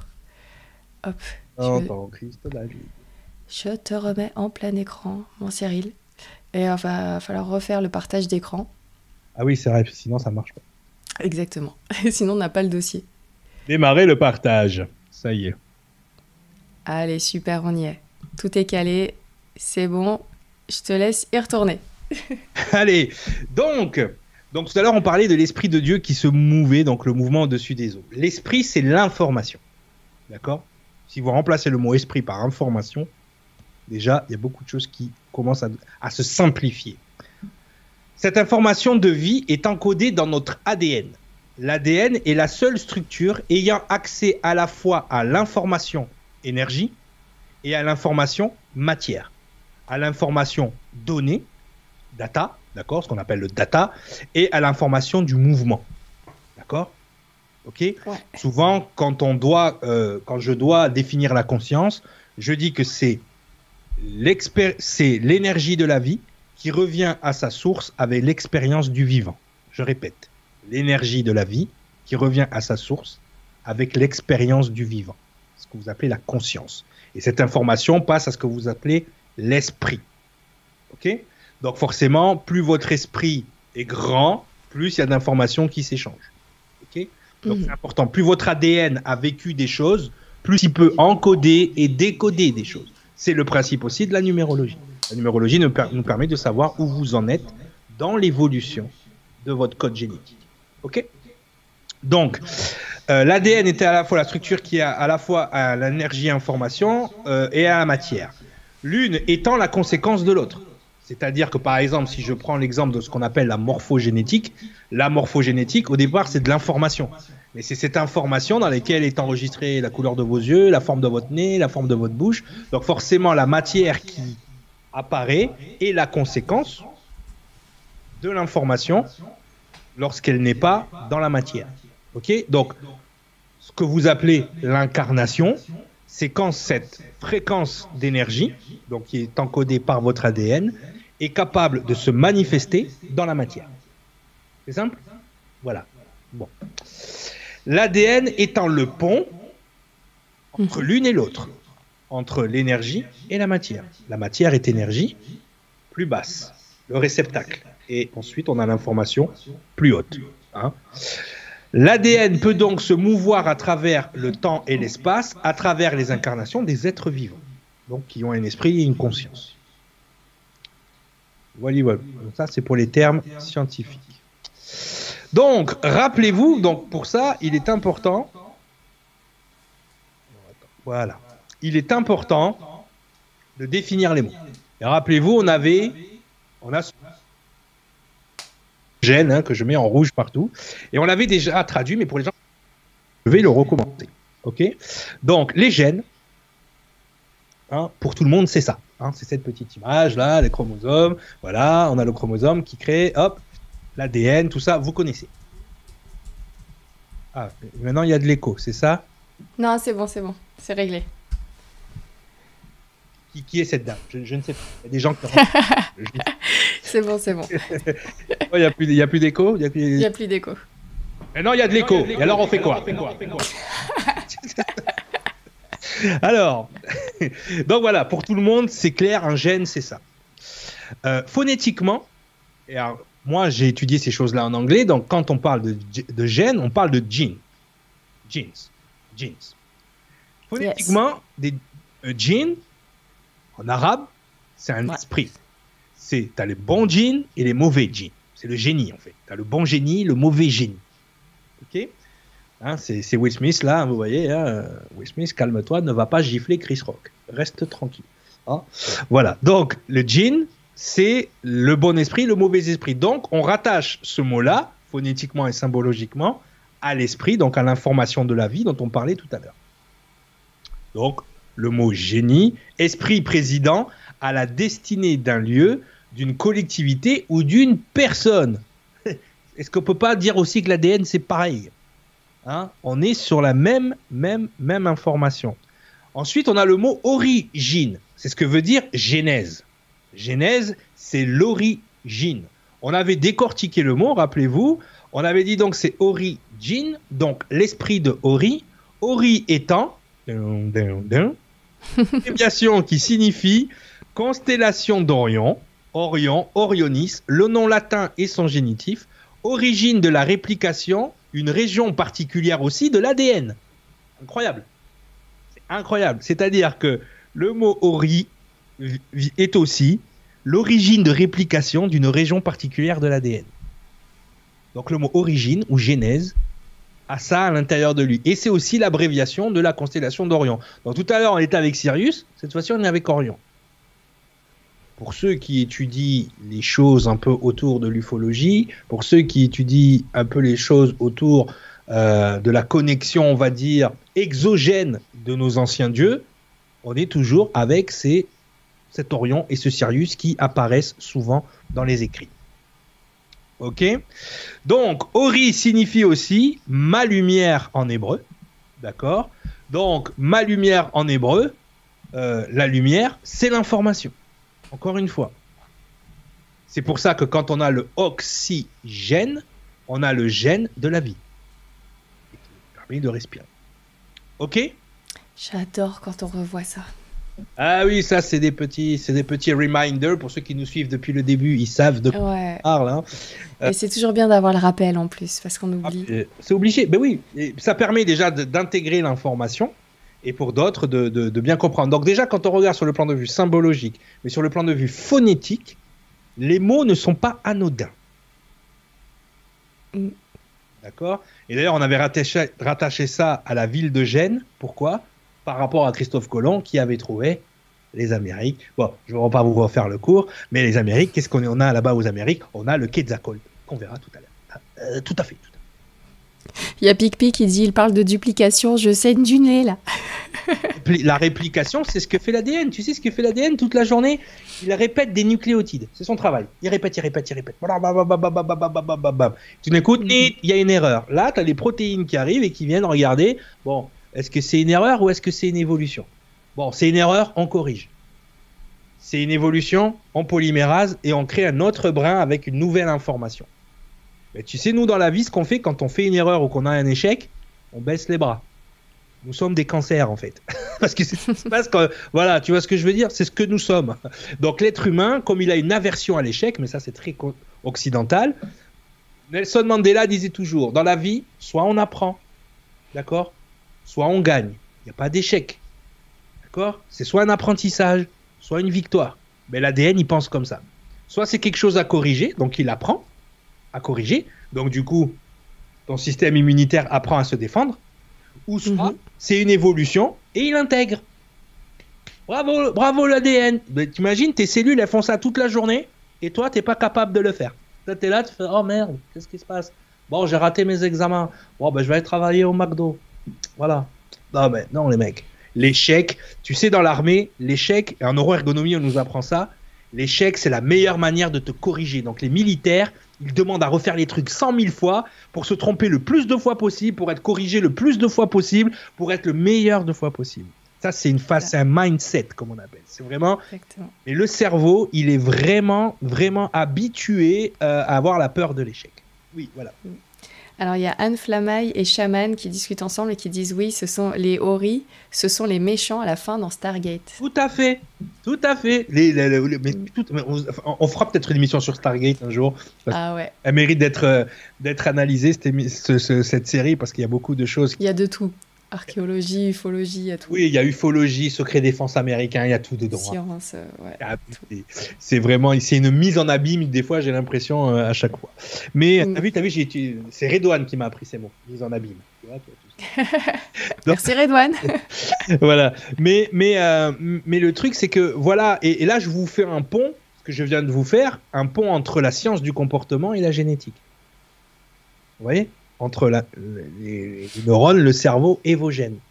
Parce que, vous le croyez-le ou non, vous avez des neurones au niveau du cerveau, vous avez des neurones au niveau du cœur, vous avez des neurones au niveau des intestins, il y en a d'autres, ils ont des neurones ailleurs. Et le truc, ce qui se passe, en fait, c'est que tout le monde communique mais communique aussi grâce à l'énergie de référence qui est dans vos cellules. D'accord? Donc quand le cœur dit un truc, que le mental dit un truc, cellule, et, que le mental dit la même chose, cellule contente. Parce que cellule va recevoir une bonne information. Quand mental dit autre chose que le cœur lui a prévu et a déjà préenregistré, ça bug. Et là, cellule pas contente, maladie. D'accord? Donc voilà. Juste pour vous donner euh, directement une espèce de, corrélation entre tout. Allez, on continue parce qu'on n'a pas fini. Donc, effectivement, quand on reprend euh, les fresques sumériennes et quand on reprend aussi euh, ce qu'on nous explique génétiquement, donc ça c'est un dessin que j'ai fait moi pour expliquer aux gens ce qui s'est passé au moment où YHVH a créé Adam, d'accord, euh, en hébreu. Donc on voit la séquence génétique des Elohim qui s'est rajoutée pour créer Adam, le sang de la nouvelle alliance. C'est exactement le même dessin. Alors j'avais j'avais fait ce, ce schéma euh, il y a longtemps, il y a très longtemps d'ailleurs, ça dans, dans un des ateliers de l'Arche du Savoir, euh, il y a 2-3 ans, et j'ai trouvé ça cet après-midi. Je me dis tiens c'est le même dessin, je savais même pas, je l'avais jamais vu. Donc voilà, l'ingénierie humaine, euh, c'est- magnifique, c'est beau, c'est beau, bravo. C'est énorme. Bravo, bravo. En tout cas, les anciens avaient déjà ce savoir, c'est juste extraordinaire. Écoute, sinon on est tous fans pour euh, une émission spéciale Stargate. Ça y est, c'est bon, c'est acté. que- Ouais, je pense que la majorité des Nuréens ont vu Stargate, ils sont fans comme nous. Donc, Je vais m'appeler en oui, j'enlève mes lunettes, je vais me faire le, le rond là. Tulk, ouais. En effet, Dr. Jackson. Alors, Ah non, je préfère en anglais moi quand il dit Indeed. Alors, euh, là vous avez euh, un passage de la Genèse pour que vous compreniez aussi l'idée de comment les anciens communiquaient sur la génétique. Ok. Donc, euh, ce passage de la Genèse, ben, c'est la descendance de Noé. Je vous ai souvent parlé de la descendance de, de- Adam, de Seth jusqu'à Noé. Pardon. Donc, voici le dénombrement de la postérité d'Adam. Au jour que Dieu créa l'homme, Dieu le fit à sa ressemblance. Donc déjà, on vous donne une indication sur la morphogénétique. C'est-à-dire que le fit à son image. C'est ce qui est écrit en hébreu. Faisant l'homme avec notre image et avec notre forme. Donc l'image, c'est l'information. Parce que le meilleur véhicule d'information, c'est la lumière, et la lumière crée de l'image. C'est comme ça qu'on a fait le cinéma. Donc, il le fit à sa ressemblance, c'est-à-dire qu'il le fit à partir de son ADN. C'est-à-dire qu'il y a un ADN divin et il y a une forme physique avec notre image et avec notre forme. Ok? Donc, il le fit à sa ressemblance, c'est-à-dire à partir de ces informations. C'est important de bien retenir ça. Il créa mâle et femelle. Il les bénit et leur donna. Alors, béni, ça vient du mot ben, quand euh, dans les, les, les préfixes euh, dans l'hébreu et même dans l'arabe, ben Youssef, fils de Youssef. Donc quand tu es béni, ça veut dire que tu es descendant direct d'une énergie patriarcale créatrice. Dans des plaies au féminin. Ok. Hein mais aussi matriarcale du fait que c'est la maman qui donne la vie. D'accord? Comme ça, il n'y a pas de, de, de- On se fâche pas. Mais le père donne l'esprit, la mère donne la vie. C'est magnifique. Travail d'équipe. Travail d'équipe. Ouais. Ça ne veut pas dire que les femmes sont bêtes. Ça veut dire que les femmes, elles sont justement physiquement intelligentes pour créer la vie. Ce que l'homme ne peut pas faire.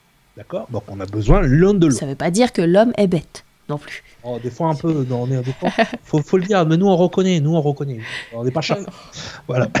pas pour votre, d'autres raisons, mais on est un peu bête. Donc, Nous sommes Adam, complémentaires. complémentaire, voilà. Alors, Adam ayant vécu 130 ans, engendra, remarquez, dans engendra, j'ai mis Jen. Mhm. Un fils à son image, encore une fois. Qui a vu le père, a vu le fils. Ça, c'est très biblique. D'ailleurs, le terme Mikael en hébreu veut dire qui est comme le père. D'accord? C'est pour ça que vous allez vite comprendre que l'angéologie ne parle pas de personnages avec des ailes dans le dos et des flèches dans les fesses. Ça nous parle de génétique. Ok? Donc, engendra un fils à son image et à sa ressemblance. Il, il- il le nomma Seth. Après qu'Adam eut engendré Seth, il vécut 800 ans et il engendra des fils et des filles. Et tout le temps de sa vie ayant été 900, voilà, engendra, engendra, engendra. Et vous avez ce mot. En anglais, on dit bigot. En hébreu, on dit yalad. Ok? Euh, c'est littéralement prendre l'être. C'est de la possession. tu vois, c'est on engendre directement. C'est-à-dire que j'en- j'engendre. Ok? Donc ça, c'est important de bien euh, comprendre comment il diffusait la génétique. Et si tu te dis, finalement, parce qu'on l'avait déjà vu dans une autre émission, mais on va encore le répéter aujourd'hui parce que c'est important pour le sujet. Si tu te dis, mais en fait, il n'est pas en train de nous parler de. C'est pas des personnes. Enos, tout ça, c'est pas une personne. Seth, c'est pas une personne. En fait, c'est des lignées. C'est des étapes dans l'évolution génétique. C'est pour ça qu'il y a des étapes qui ont duré 130 ans, Adam. Il y a des étapes qui ont duré 800 ans, 7. Il y a des étapes qui ont duré euh, 1000 ans, euh, 912 ans, euh, etc., etc.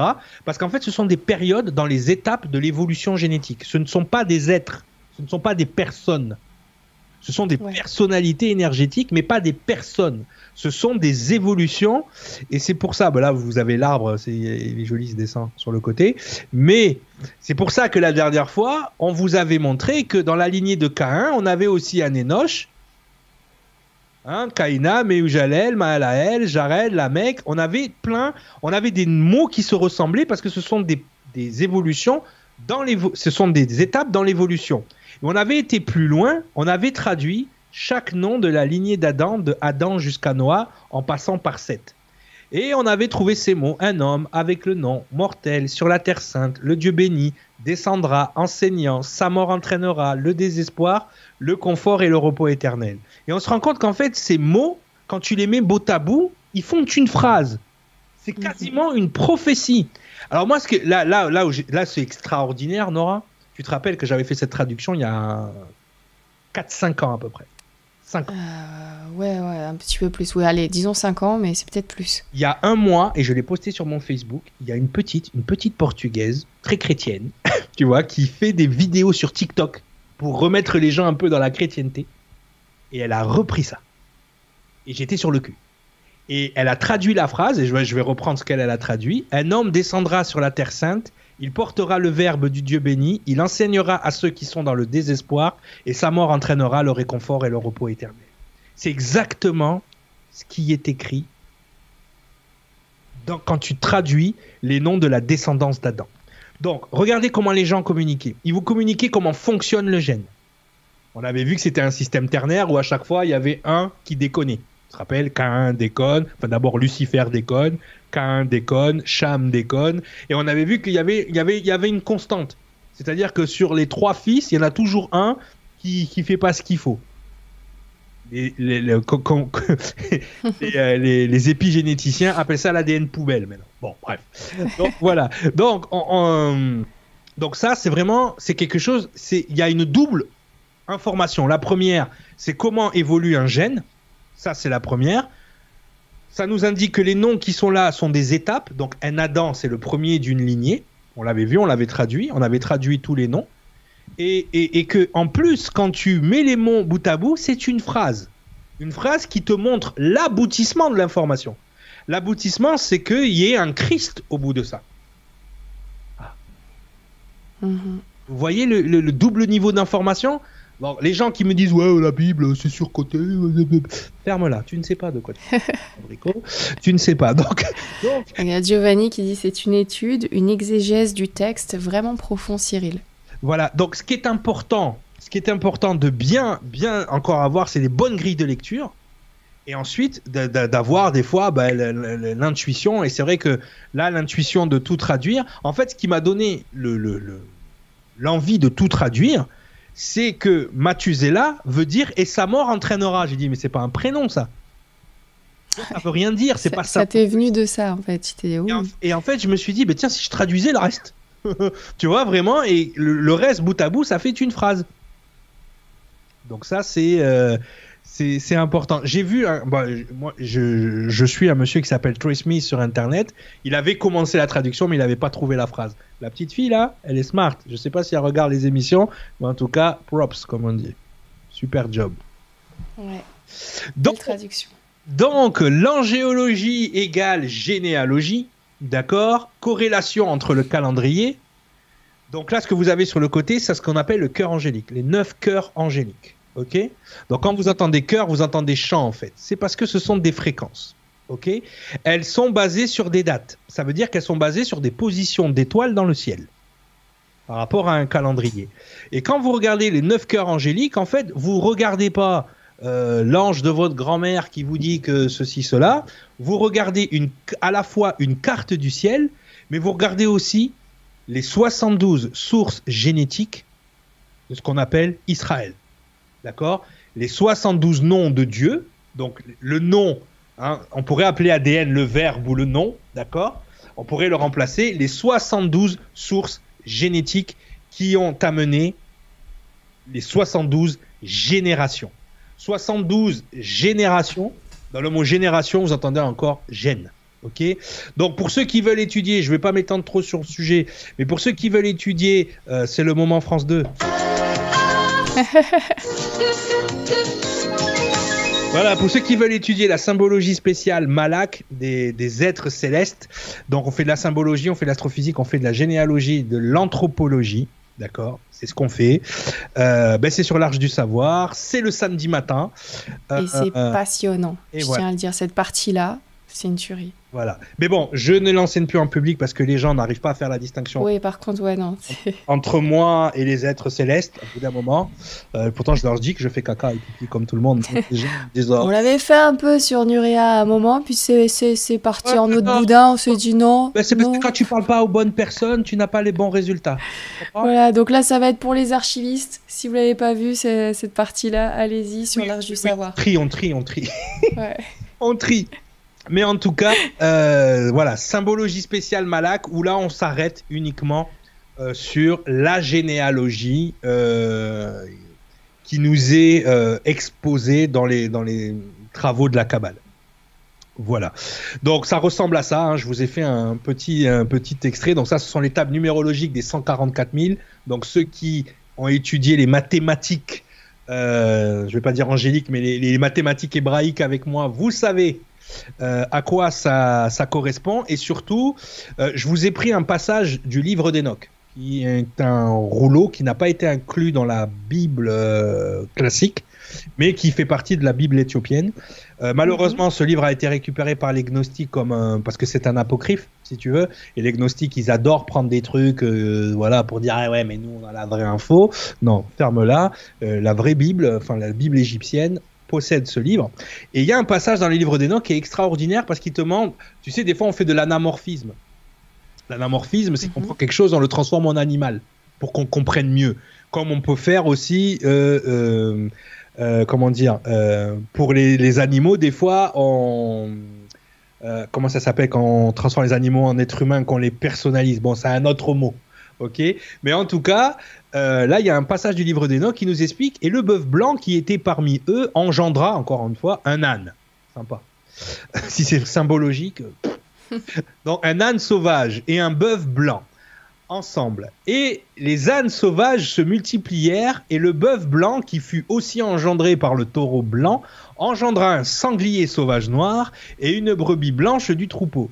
Le sanglier sauvage engendra beaucoup d'autres sangliers sauvages et la brebis engendra douze autres brebis. D'accord?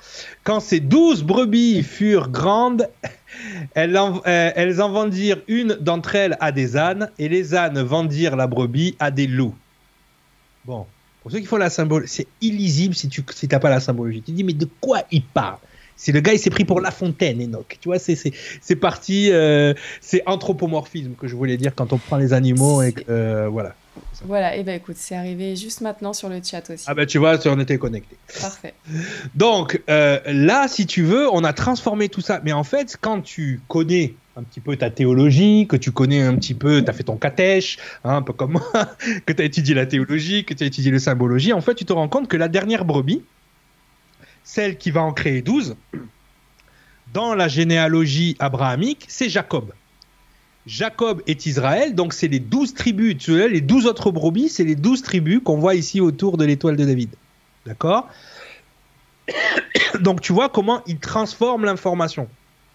Le chiffre 72 qu'on a vu tout à l'heure en, en, géologie, ça résulte de la singularité créée par le vecteur équilibrium. Là, on est dans la science, que vous voyez ici dans, le, dans la petite étoile de David, donc la Merkaba. Émission des 12 rayons. Alors, au moment de la création, il y a eu le Big Bang, donc la lumière a jailli. Et donc, quand elle a jailli, elle a jailli euh, de ce Big Bang dans ce qu'on appelle euh, le vecteur équilibrium, ce qu'on appelle une singularité en science. Ok? C'est la fragmentation de la lumière. La lumière, quand elle se fragmente, vous le savez, elle fait un arc-en-ciel. Cet arc-en-ciel, c'est sept couleurs visibles et cinq nuances. Donc, on a 12 rayons, les fameux 12 tribus d'Israël. Ok? Quand on okay. fait passer les 12 rayons dans l'étoile d'Israël au milieu, elle se propage dans les, les 12 rayons se propagent donc dans les 6 branches de l'étoile. 6 x 12, 72. On retombe sur nos pas. On retombe sur les 72 générations de l'angéologie kabbalistique. Donc, quand vous allez étudier l'angéologie ou euh, la science des malaques, j'arrête de dire le mot ange parce que tu as les New Age, ils pensent à un truc, les chrétiens, ils pensent à un truc, tu t'en sors plus avec ce mot. Donc, euh, je dis le mot tel qu'il était indiqué par les Hébreux, malak, que ça vous plaise ou non. ok? Moi, je ne plus dans l'histoire d'ange, tout ça, non, non. De toute façon, moi, j'en suis pas un, euh, vous le savez. Donc, ensuite, 6 x 12, 72, donc on retombe sur des mathématiques. Quand on multiplie ce 72 aussi, on retombe sur le 144 qui apparaît dans d'autres calculs et surtout dans la suite de Fibonacci. Ça, on l'a vu en euh, numérologie. Si vous n'avez pas vu la, la, résonance numérique, je vous enseigne cette grille numérologique. Ok. Là, je sais qu'il y en a qui saignent du nez. C'était juste pour vous montrer comment l'information était encodée. D'accord? Ne vous prenez pas la tête. Il faut des semaines, voire des mois d'études pour comprendre ce que je viens de vous dire. Mais juste là, avec les nombres, et justement la technique d'anamorphisme dans le texte, vous comprenez pourquoi des fois dans les textes bibliques vous allez avoir des brebis, des agneaux, des, choses comme ça.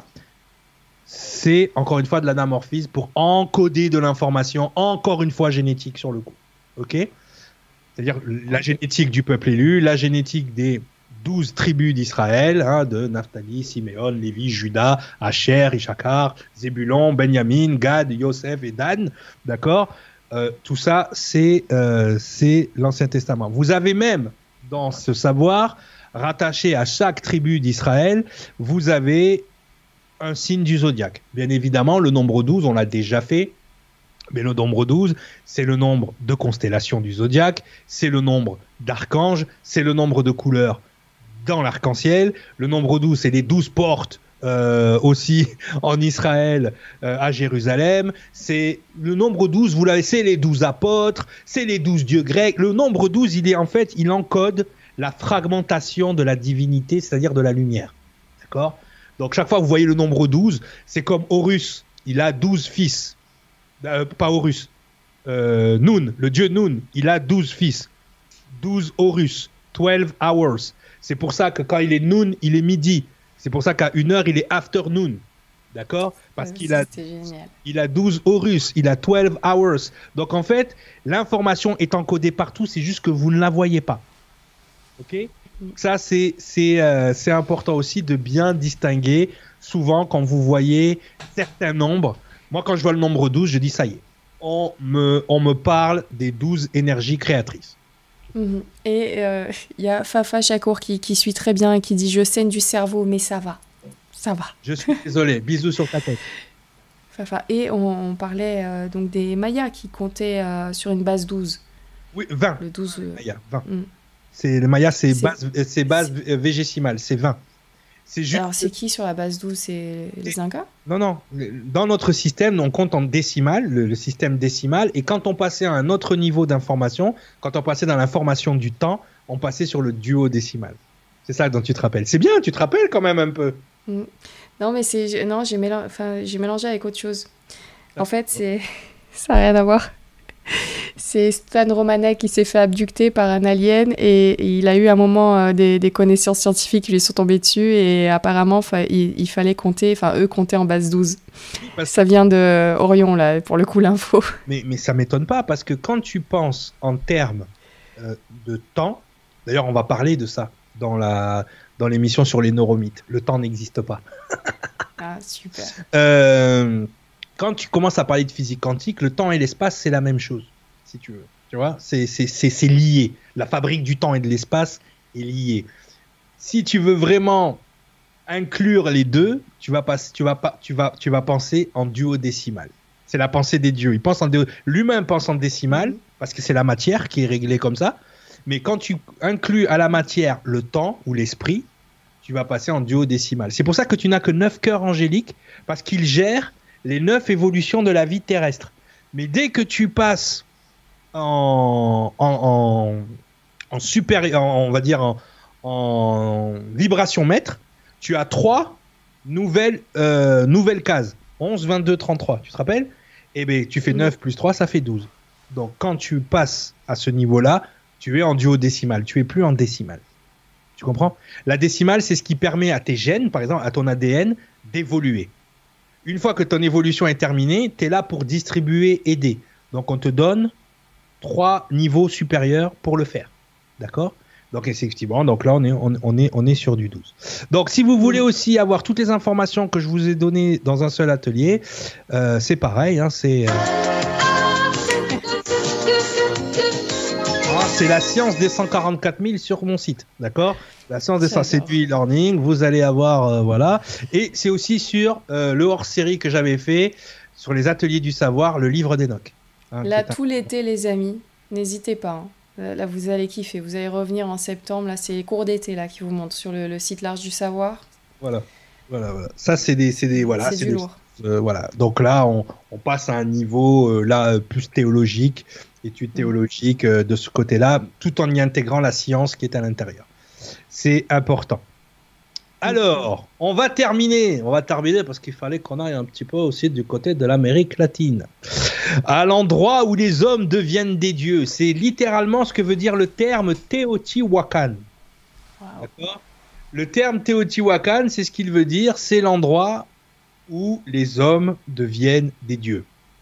Comme les dieux, c'est marqué. Oui, comme les dieux. Donc c'est- vraiment intéressant euh, cette partie-là parce qu'effectivement, euh, c'est ce qu'on a l'impression un petit peu dans tous les écrits sacrés. Euh, par exemple, quand Dieu crée les, les hommes, les humains à son image et à sa forme, quand il crée Adam comme ça, bah, Lucifer se rebelle. Il dit mais pourquoi tu leur donnes le pouvoir de la connaissance et du savoir? Nous, on doit on, est, on doit obéir aux ordres, et eux, ils auront le choix, ils auront le libre arbitre. Eux, ils auront la connaissance des dieux, et nous, on l'a même pas. Tu comprends? Donc, il y a toujours cette idée que l'interventionnisme rend l'hominidé primate en quelque chose qui est comme les dieux. Et c'est littéralement ce que veut dire Teotihuacan. Mais le site de Teotihuacan, il est vraiment spécial. D'accord? Hein, Donc, c'est rattaché à la culture maya. Il est vraiment très, très, très spécial. Donc Teotihuacan est un nom naout, na, nahuatl, voilà, langue que parlaient les Aztèques et que l'on peut traduire par la cité où les hommes se transforment en dieux, littéralement. La légende raconte que c'est là, euh, que là que les dieux se réunirent pour créer le soleil et la lune. C'est pour ça que tu as le temple du soleil, le temple de la lune. Plus précisément, c'est le lieu où Quetzalcoatl, le serpent à plumes, et Ah, j'arrive jamais à le dire, Tezcatlipoca, le dieu noir de la nuit, hein, hein, toujours, c'est toujours pareil. Pourquoi nous les noirs, c'est toujours la nuit? Non, c'est pas drôle. Euh, le dieu noir de la nuit ont créé les hommes en mélangeant les os des anciens morts et le sang offert par les dieux. Donc là, on a encore une méthode d'hybridation génétique. On a pris des ossements, on les a mélangés avec le sang des dieux, et on a créé un nouvel être. De ce mélange sont sortis les premiers hommes du cinquième soleil. Donc il y avait des hommes avant, mais on a créé les hommes du cinquième soleil. Le dernier cycle avant la fin définitive du monde. En remerciement pour tant de générosité, les hommes construisirent deux temples à la mesure de cette puissance divine. Il s'agit bien sûr d'un lieu sacré, une ville sacerdotale. Aujourd'hui, les archéologues n'en savent pas beaucoup plus et émettent diverses hypothèses sur l'origine et la disparition de ce peuple sans nom qui de toute évidence était d'une culture supérieure. Donc on est encore avec des gens, et vous allez le voir, ils ont un niveau de mathématiques, d'astrophysique, de tout, bah, qui met les platistes en PLS. hein. Tous les platistes, quand ils vont à Teotihuacan, ils saignent du nez. Ils disent non, mais c'est pas possible. La Terre est plate. Non, ferme-la. Tu... Ils te disent que non. Donc, aujourd'hui, les archéologues, voilà, euh, pensaient que le site fut fondé 200 ans avant Jésus-Christ par la réunion de petits hameaux agricoles et surtout par la présence euh, à cet endroit de grottes qui apparemment intéressaient beaucoup ces hommes et qu'à l'époque de son apogée, en 650, le complexe religieux était entouré d'une ville de plus de 200 000 habitants, peut-être la plus grande ville du monde à cette époque. L'Europe vivait, elle, en plein obscurantisme. Donc, ce qui est impressionnant, c'est de savoir comment vivaient ces gens-là, avec une technologie incroyable, avec une science incroyable. C'est-à-dire que, et c'est pas bien à 200 ans avant Jésus-Christ, c'était hier, hein. Tu vois, c'est Mm. pas non plus. euh, mais on se dit, ah, tiens, il y a quelque chose qui se passe chez, chez le serpent à plumes. Est-ce que vous vous rappelez de ce logo là Du serpent qui Bien mange. Hein, c'est le logo de vos voitures Alfa Romeo. hein. Pour ceux qui ont fait le Mm. cours de symbologie, vous savez de quoi je parle. Donc, on continue. Donc, moi, je vous conseille un livre. Malheureusement, je ne l'ai trouvé qu'en anglais. C'est le livre. euh, les... Alors, il existe en, en- en ligne en français, il me semble traduit. Les mystères des pyramides mexicaines de Peter Tompkins. Alors, pourquoi c'est intéressant ce livre? Parce que effectivement, euh, Peter Tompkins a euh, travaillé sur les euh, travaux de Buchenheimer qui était quelqu'un qui avait euh, travaillé sur les hiéroglyphes, enfin les hiéroglyphes, les glyphes euh, mexicains, et il avait trouvé justement des inscriptions avec des, des sphères et des tétraèdres. C'est-à-dire que, je vous le fais rapidement, euh, les Mayas savaient, et surtout les gens de Teotihuacan, savaient que l'univers avait été construit à partir de tétraèdres. Et quand vous y pensez, l'élément périodique le plus répandu dans l'univers, c'est le carbone, dont la molécule est un tétraèdre. Je vous le fais rapide, hein, parce qu'après, vous pouvez encore une fois aller sur le site et aller plus en profondeur. Quand vous dessinez un tétraèdre dans une sphère, il dessine une latitude de 19,47 degrés. D'accord? Donc c'est ce que vous avez qui est expliqué sur les, euh, euh, sur les murs du temple. Et donc du coup, à partir de là, donc ils ont étudié, donc ils se sont amusés à mettre un tétraèdre à l'intérieur de la, de la Terre. Et donc, ils ont regardé ce qu'il y avait à 19,47 degrés de latitude. Et vous savez ce qu'il y a à 19,47 degrés de latitude? Le temple de Teotihuacan. C'est-à-dire qu'ils savaient exactement que la Terre était une sphère, ils savaient exactement où ils étaient sur la planète. Il n'y a que deux manières de le savoir. Soit c'est quelqu'un du ciel qui est venu te l'expliquer, soit toi-même tu étais capable d'aller dans le ciel. Et tu avais une cartographie parfaite de la planète. Ah, ils sont forts. Donc, encore une fois, l'endroit où l'homme devient des dieux, où on fait des manipulations génétiques, a une connaissance en astrophysique encore qui dépasse l'entendement pour des gens de cette époque. On est toujours dans le même fil conducteur de réflexion, les gens, depuis le début. hein. Ça ne s'arrête pas. Suivez les symboles, suivez la génétique. Ce qui est étrange aussi, c'est que dans la symbologie, là, ce que vous avez à l'écran, c'est ce qu'on appelle un tiki. Les gens qui font de la symbologie avec moi, quand on a étudié les peuples de l'eau, on a étudié les tikis. Euh, à gauche, tout à fait à gauche, vous avez un tiki polynésien. D'accord Mhm. Quand vous regardez au milieu, vous dites Ah, mais c'est aussi un tiki polynésien. Non, c'est aussi un tiki, mais maya, pour le coup. Et là, vous avez euh, les joueurs euh, de la Nouvelle-Zélande qui sont qui viennent d'un peuple qu'on appelle pour la plupart des Maoris, d'accord? Où il y a aussi des aborigènes. Et regardez, euh, quand ils font le haka, leur danse traditionnelle ancestrale, ils font une tête de tiki. Ils tirent la langue. D'accord? Mhm. Suivez les gènes, là j'en dis pas plus, ça vous fait faire du travail. Suivez les symboles, suivez la génétique et vous allez comprendre l'histoire du monde. Parce que quand vous regardez un petit peu les Polynésiens qui ont un air un peu asiatique, d'accord, on va pas se mentir, hein. Euh, quand tu vas euh, dans les îles, là il y a un air, euh, tu vois, un petit peu asiatique. Quand tu vas aussi du côté du Mexique, chez les Mayas, ils ont aussi les yeux un peu tirés. Et quand tu vois qu'ils ont la même symbologie, t'es pas loin de penser qu'ils ont peut-être la même génétique. Parce que, encore une fois, quand vous étudiez la symbologie avec moi, je fais toujours le pont. Quand vous suivez une culture, c'est-à-dire que vous suivez un groupe de personnes, vous suivez les us et coutumes d'un groupe de personnes, ils viennent tous, la plupart du temps, de la même génétique. Donc ils ont cette culture et ces comportements dans trois continents différents, il y a de fortes chances, je dis rien, qu'ils avaient des moyens de voyager que ne connaissait pas. Hein D'accord? Suivez la génétique, suivez la, suivez la symbolique. Toujours. Et là, vous allez avoir une autre histoire qui se dessine devant vous. Donc ça, vous pouvez le retrouver hein, le site l'archedusavoir.com, hein, les ateliers du savoir, la science des pyramides, hein, c'est cadeau, c'est là-bas. Donc les origines de l'humanité, descendants des fils de Noah, on a le sémite, on a Cham, hein, qui a des traits un petit peu africains, et nous avons Japhet avec ses traits un petit peu tirés, un petit peu asiatiques. Et effectivement, est-ce que finalement on n'est pas en face de ces trois grandes civilisations qui se sont éparpillées à la grandeur du monde et on a Sem, donc le fameux peuple élu d'Israël, mais on a aussi les justes de Cham et de Japhet, en, sa- en sachant que Cham a été maudit. D'accord? Et ça, je vous laisse faire vos Ouais, C'est devoirs. pas cool. ça.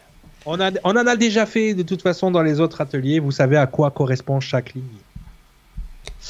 Donc voilà, et là on en, on- on en revient euh, à la science contemporaine. Et, euh, et là-dessus c'est hyper important, la science contemporaine, ben, qui, il y a encore quelques années, se moquait de la phrase d'Uber Reeve, nous sommes tous des poussières d'étoiles. Et je me rappelle avoir fait une émission chez toi, il y avait un docteur, attention, un docteur, hein, euh, Oui, allô, c'est le docteur Martin. donc, le docteur Martin qui m'avait dit, parce que j'avais, j'avais émis plus que l'hypothèse qu'on avait retrouvé de l'ADN dans des fours cosmiques dans l'espace. Qu'on pouvait retracer notre ADN dans des fours cosmiques. Alors, un four cosmique, c'est quoi? C'est la résultante d'une supernova. Et là, euh, en, tant, que bon zététicien, il s'était insurgé à l'époque. Sauf que depuis, beaucoup, beaucoup de euh, publications scientifiques me donnent raison. Donc, il était une fois la vie, nous dit, toutes les briques de l'ADN pourraient venir de l'espace. Ok Des scientifiques découvrent, euh, découvrent de nombreuses molécules organiques autour des jeunes étoiles. Les mêmes Mhm. molécules organiques qui constituent votre ADN, les gens. hein. D'accord? Et une étude, une étude le confirme encore, les humains sont bien composés de poussière d'étoiles.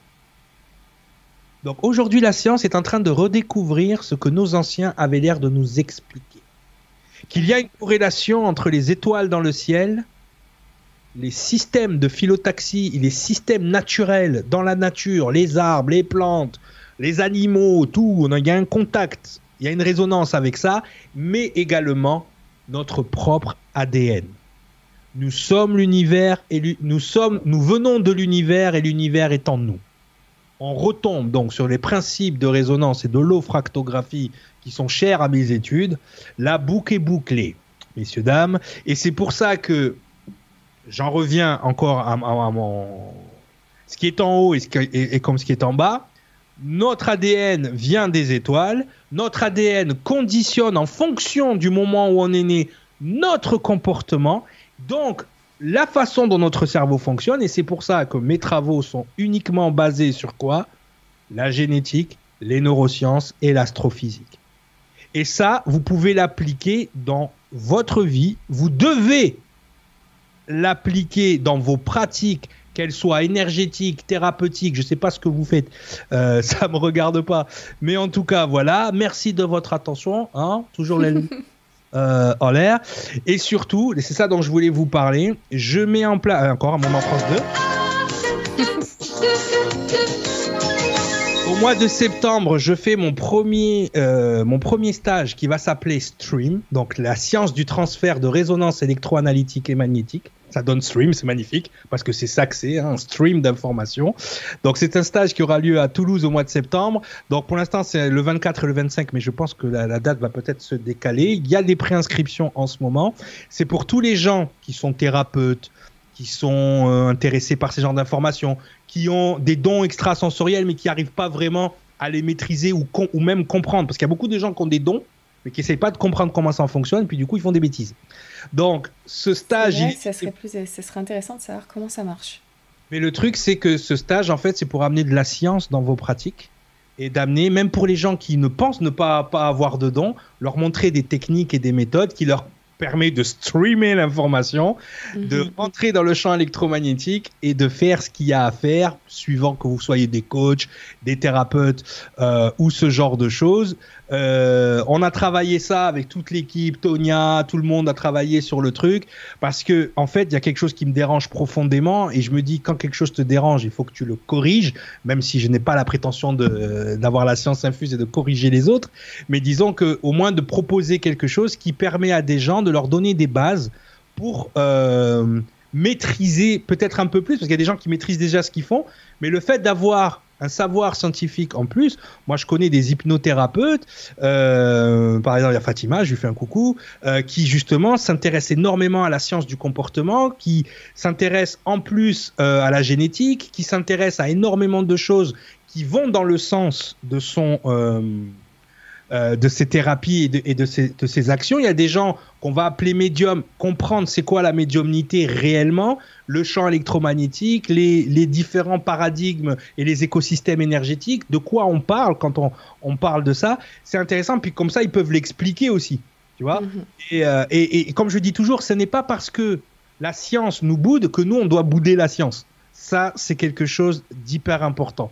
Donc voilà, j'espère que cet atelier vous a pas trop pris la tête, mais il était important que vous compreniez que les anciennes civilisations qui avaient apparemment accès à un grand savoir et qui avaient accès aux étoiles et qui avaient accès à, un- à une autre euh, vision du monde, la, la manière dont ils pensaient, et ça passait aussi par comprendre leur relation entre les étoiles et la génétique. Voilà, voilà. Eh ben écoute, je te remercie infiniment, Cyril. Merci beaucoup.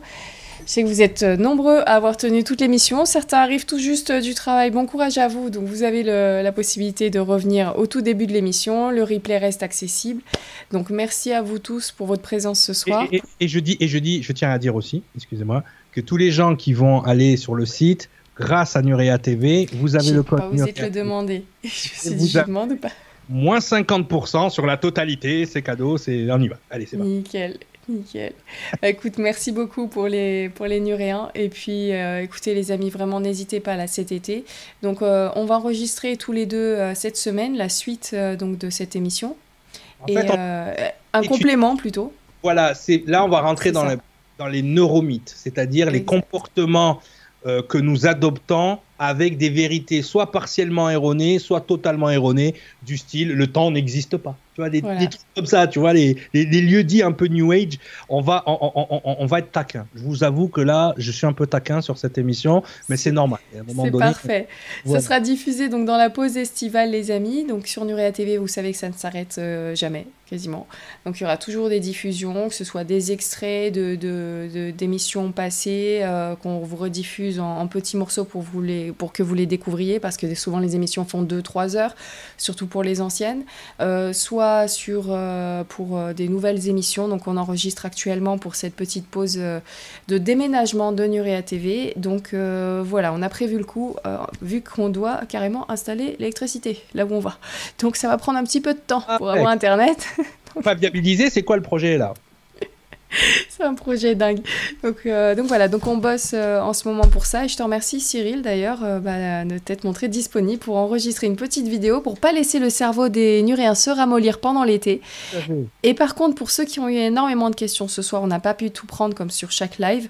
Vous avez donc le site Large du Savoir sous la vidéo. Vous allez non seulement pouvoir réétudier tout ça, mais en plus avoir encore plus d'infos. Et j'ai envie de vous dire, il y a tellement de vidéos sur la page de Cyril, sur le site de Cyril et Tonia, que je vous invite à vous laisser guider par votre clic, en fait, par votre souris aussi, pour découvrir si vous connaissez pas du tout. Et sinon, on avait vu avec toi, Cyril, quelle était la meilleure vidéo, enfin le meilleur sujet pour commencer si on si on s'y connaît pas, ce serait quoi? Oui, ben, Tu as le pack starter, tu as un pack de démarrage eh ben, euh, où il y, a un peu de tout. Et d'ailleurs, je tiens à dire qu'on a mis en place une émission qui s'appelle les rendez-vous de l'Arche du Savoir, où justement je réponds aux questions. L'émission, elle est faite exprès pour ça. Parfait. Je réponds aux questions des gens, soit sur les émissions que je fais avec toi, soit sur les ateliers, soit sur les, stages. Euh, parce qu'il y a des gens qui m'ont demandé, mais comment tu vas faire pour. Euh, alors, on, s'est équipé. On a aujourd'hui des, des, appareils de mesure des ondes cérébrales, de la cohérence cardiaque.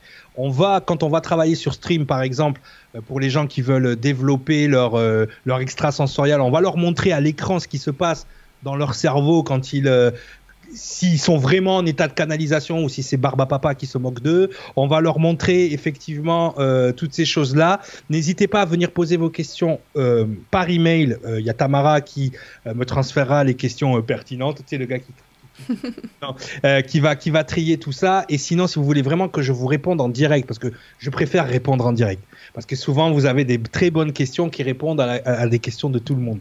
Donc, Exactement. Euh, on, a, on, a, on a un truc qui s'appelle euh, les, rendez-vous de l'Arche du Savoir. C'est une fois par mois et je réponds à toutes les questions. voilà, n'hésitez pas. Merci beaucoup. Merci à vous tous pour euh, vos commentaires de cette fin de soirée. Euh, Kevin Pinton, merci. Sako aussi qui nous dit merci pour ce live de qualité. Redouane qui va clôturer donc le dernier commentaire qui dit incroyable moment, bravo. Je nourris mon cerveau et c'est du 5 étoiles bio triple A. avec mon frère, tu diras encore merci à ta maman pour les gâteaux euh, pour l'Aïd. J'ai vu passer ça par Tonia sur le chat. Bon, je vous embrasse, euh, Tonia, Cyril. Merci beaucoup pour euh, le travail que vous faites et merci beaucoup à vous aussi euh, d'être présent sur Nuria TV et de partager toutes ces informations avec nous. Les amis, donc je vous dis à très vite sur Nuria pour un nouveau live. Et puis sinon, vous avez tous les replays accessibles assez rapidement. Et petite info pour la boutique de Nuria, c'est en lien sous la vidéo. Et, et en fait, bah voilà, merci à tous ceux qui me font confiance aussi via cette petite boutique qui aide le média à tourner et elle sera aussi reprise pendant l'été. Euh, on verra ça plus tard parce que voilà, il y a des travaux à faire. En tout cas, je vous embrasse bien fort. À très vite sur Nuria TV et d'ici là, n'oubliez pas, garder les pieds sur terre et la tête dans les étoiles. Ciao les amis. Bye bye.